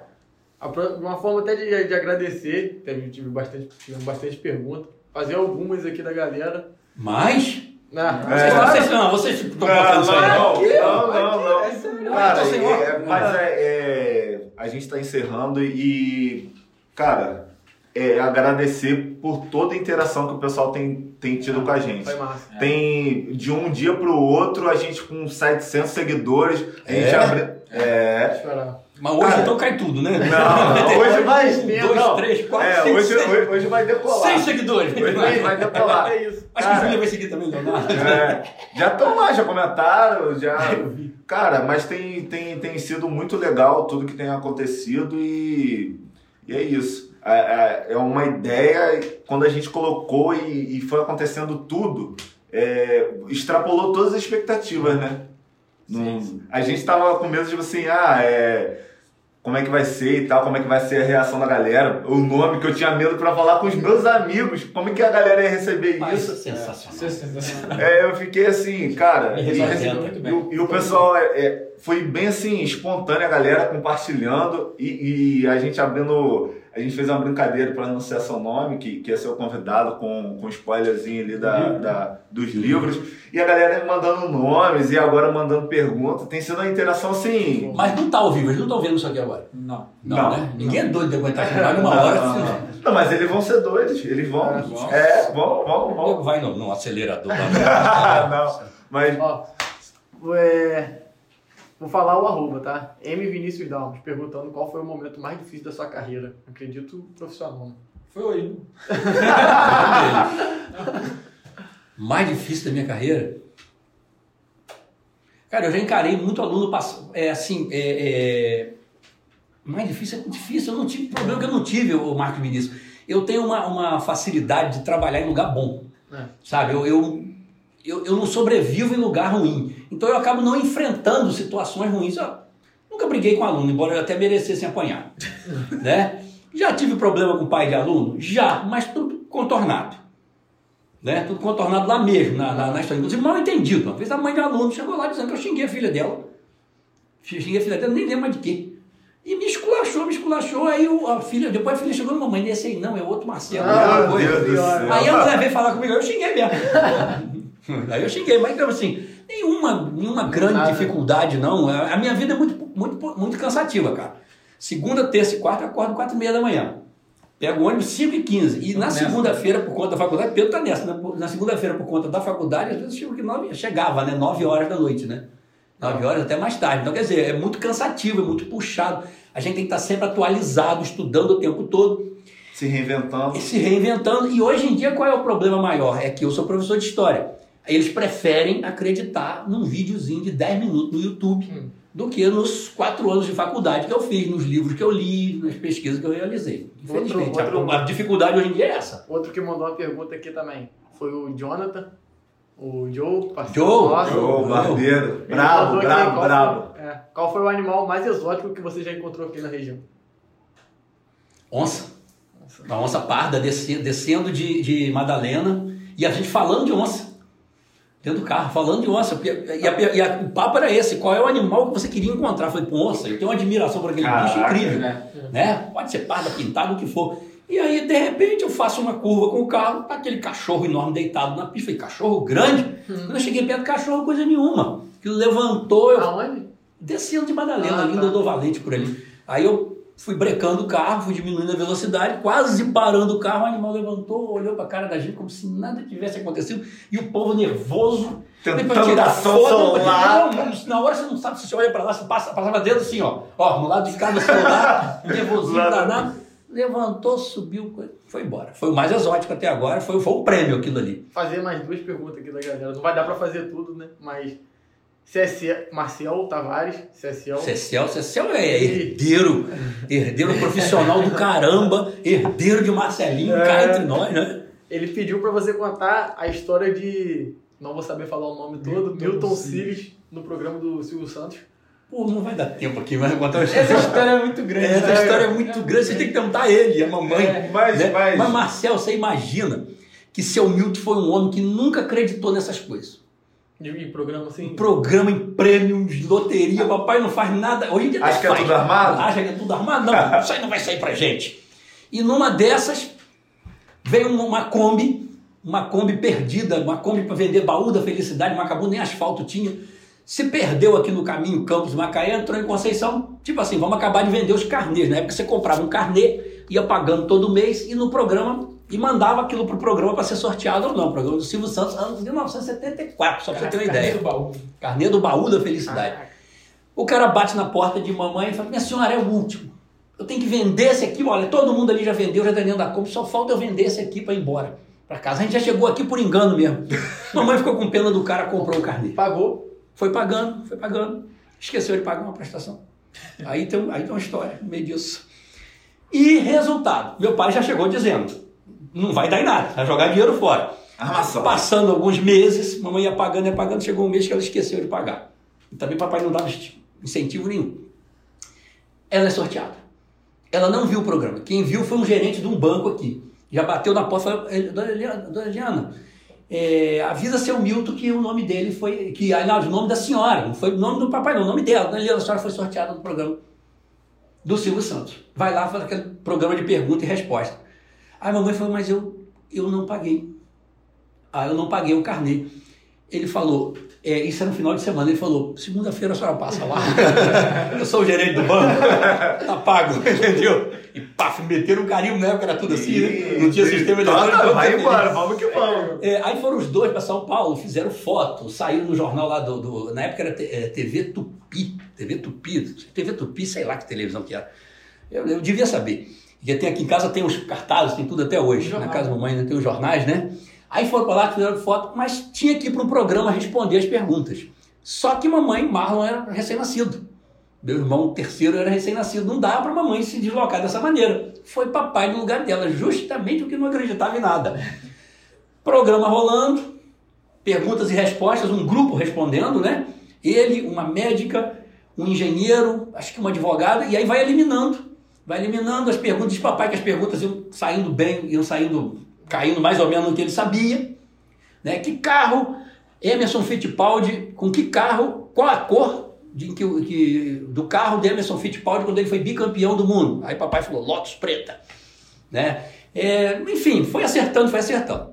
Intervalo final, o programa foi, foi empatado até a última rodada. Ele, o, o médico ou a médica, não sei, e o engenheiro ou engenheira, eu sei que tinha uma mulher no meio. Os três, e ele, professor de geografia. troço empatado. Aí, nossos comerciais, aquela do zoeira toda do Silvio Santos, foram para banheiro. Banheiro, beber uma água, tomar um café, fazer um lanche. Na volta pro auditório, ó, vai começar, vai começar, o papai se perdeu. Se perdeu e entrou numa sala, aquele monte de sala da televisão, entrou numa sala que não tinha nada a ver, uma pilha de papel em cima da mesa, que ele disse que ainda jogou um bocado no chão, catou, botou em cima da mesa, estava escrito assim, Budapestino. E ele, o que isso quer dizer? Nada, né? E aí acharam ele, levaram para o programa e vai, rola, empatado, empatado, empatado. Pergunta desempate. Quem nasce em Budapeste, capital da Hungria, é. Todo mundo falou o quê? Budapestense. Mas tem uma outra denominação. Budapestino. Só ele sabia. Só ele viu o papelzinho. Resultado, ganhou o carro, ganhou o carro, que era, na época o carro da época era um Fusca azul, zero quilômetro, vieram Ah, trazer aqui para uma festa, mas não acabou a história não. Papai tinha uma, uma, uma procissão para ajudar a organizar aqui, ele ia emprestar um caminhão. Então aquela correria, tipo assim, qual é o último voo para o Rio de Janeiro? Que o Silvio Santos dava, dava. Queria que ele fosse no dia seguinte, né? O pessoal lá da produção queria que fosse no dia seguinte. Falou, não, eu quero ir hoje. Não quero ficar em hotel, nada não. Preciso chegar amanhã lá. Qual é o último voo para o Rio? Ah, é o voo de 8 horas. Aí ele chegou pro taxista, pa- eh, viu um táxi, levar, não, vamos ver o táxi pro senhor, chamou o taxista, deram dinheiro ao taxista, falou, quantos te deram? Ah, me deram 10 mil cruzeiros para chegar no aeroporto, eu te dou mais 10 mil para você chegar lá antes do voo das 8. Diz que o cara entrou em contramão, furou sinal, andou em duas rodas, veloz e furioso, veloz e furioso, chegou no aeroporto, entraram os dois, falei, eu vou te ajudar o senhor, entraram os dois correndo no Ah, com aeroporto, mais 10 mil cruzeiros no bolso, mas... não, entraram os dois correndo no, no aeroporto. Quando ele está chegando no balcão da companhia aérea, exército. Era um período de ditadura, de atentado terrorista, de roubo de, de aeronave, não sei o que. O cara correndo com duas, dois caras correndo com mala no aeroporto é o quê? Vão explodir uma bomba. Já vem na Prendeu. já vem na outra mão. Aí, pra sorte dele, os caras tinham visto o programa. Nossa, e ele foi que contar a história. Falou, o senhor ganhou, eu, eu, eu, Que assisti, eu, ganhei a pergunta. Libera, libera. Quando liberaram, o avião estava saindo. Tava taxiando, né? Na pista. Aí o cara falou: Não, senhor, para tudo. Mandaram um jipe lá, pegaram, o- o- pararam o avião. Ditadura, gente. O coronel parou tudo lá. Abre esse negócio aí. O piloto, tadinho, teve que abrir o troço. Que embarca isso? seu Milton. Ainda, aí pegou um ônibus para Campos, desceu aqui no trevo, pegou a carona para cá, chegou aqui de manhã cedo, amanhecendo o dia ainda para tocar o, o coisa. Ganhou, Milton, ganhei. Cadê o prêmio? Calma que ele veio aí. Cara. Chegou tipo uns 15 dias depois e Que mandaram carro. loucura tudo Muito legal. isso, cara. E, e a placa era CS, que a placa era amarelinha, CS, Cidade de Simpatia, como dizia Wanda de Paula Gomes e Burle Marx, que projetou a nossa praça. Você não falou disso? 3333. Era a placa do carro. Essa é a história, Marcel. Mais uma pergunta. Acho que, acho que a gente fechou bem com essa história né? agora. né? É, com certeza. É... É uma das histórias Milton. Seu Milton tem muita E história. a gente, o que a gente não falou, de repente, Marcelo Abreu pode vir aqui uma próxima vez. É, a É, gente. Próximo, hein? vai ter. É, é, você, você tem história, você tem história. Não, tô você dizendo que o programa não vai sobreviver. Não, não, vai, vai, Depois, vai. depois disso tudo. Depois- Depois de, depois de hoje sobrevive. Mas a gente queria agradecer a todo mundo que está abraçando a ideia do Cabrão Cash.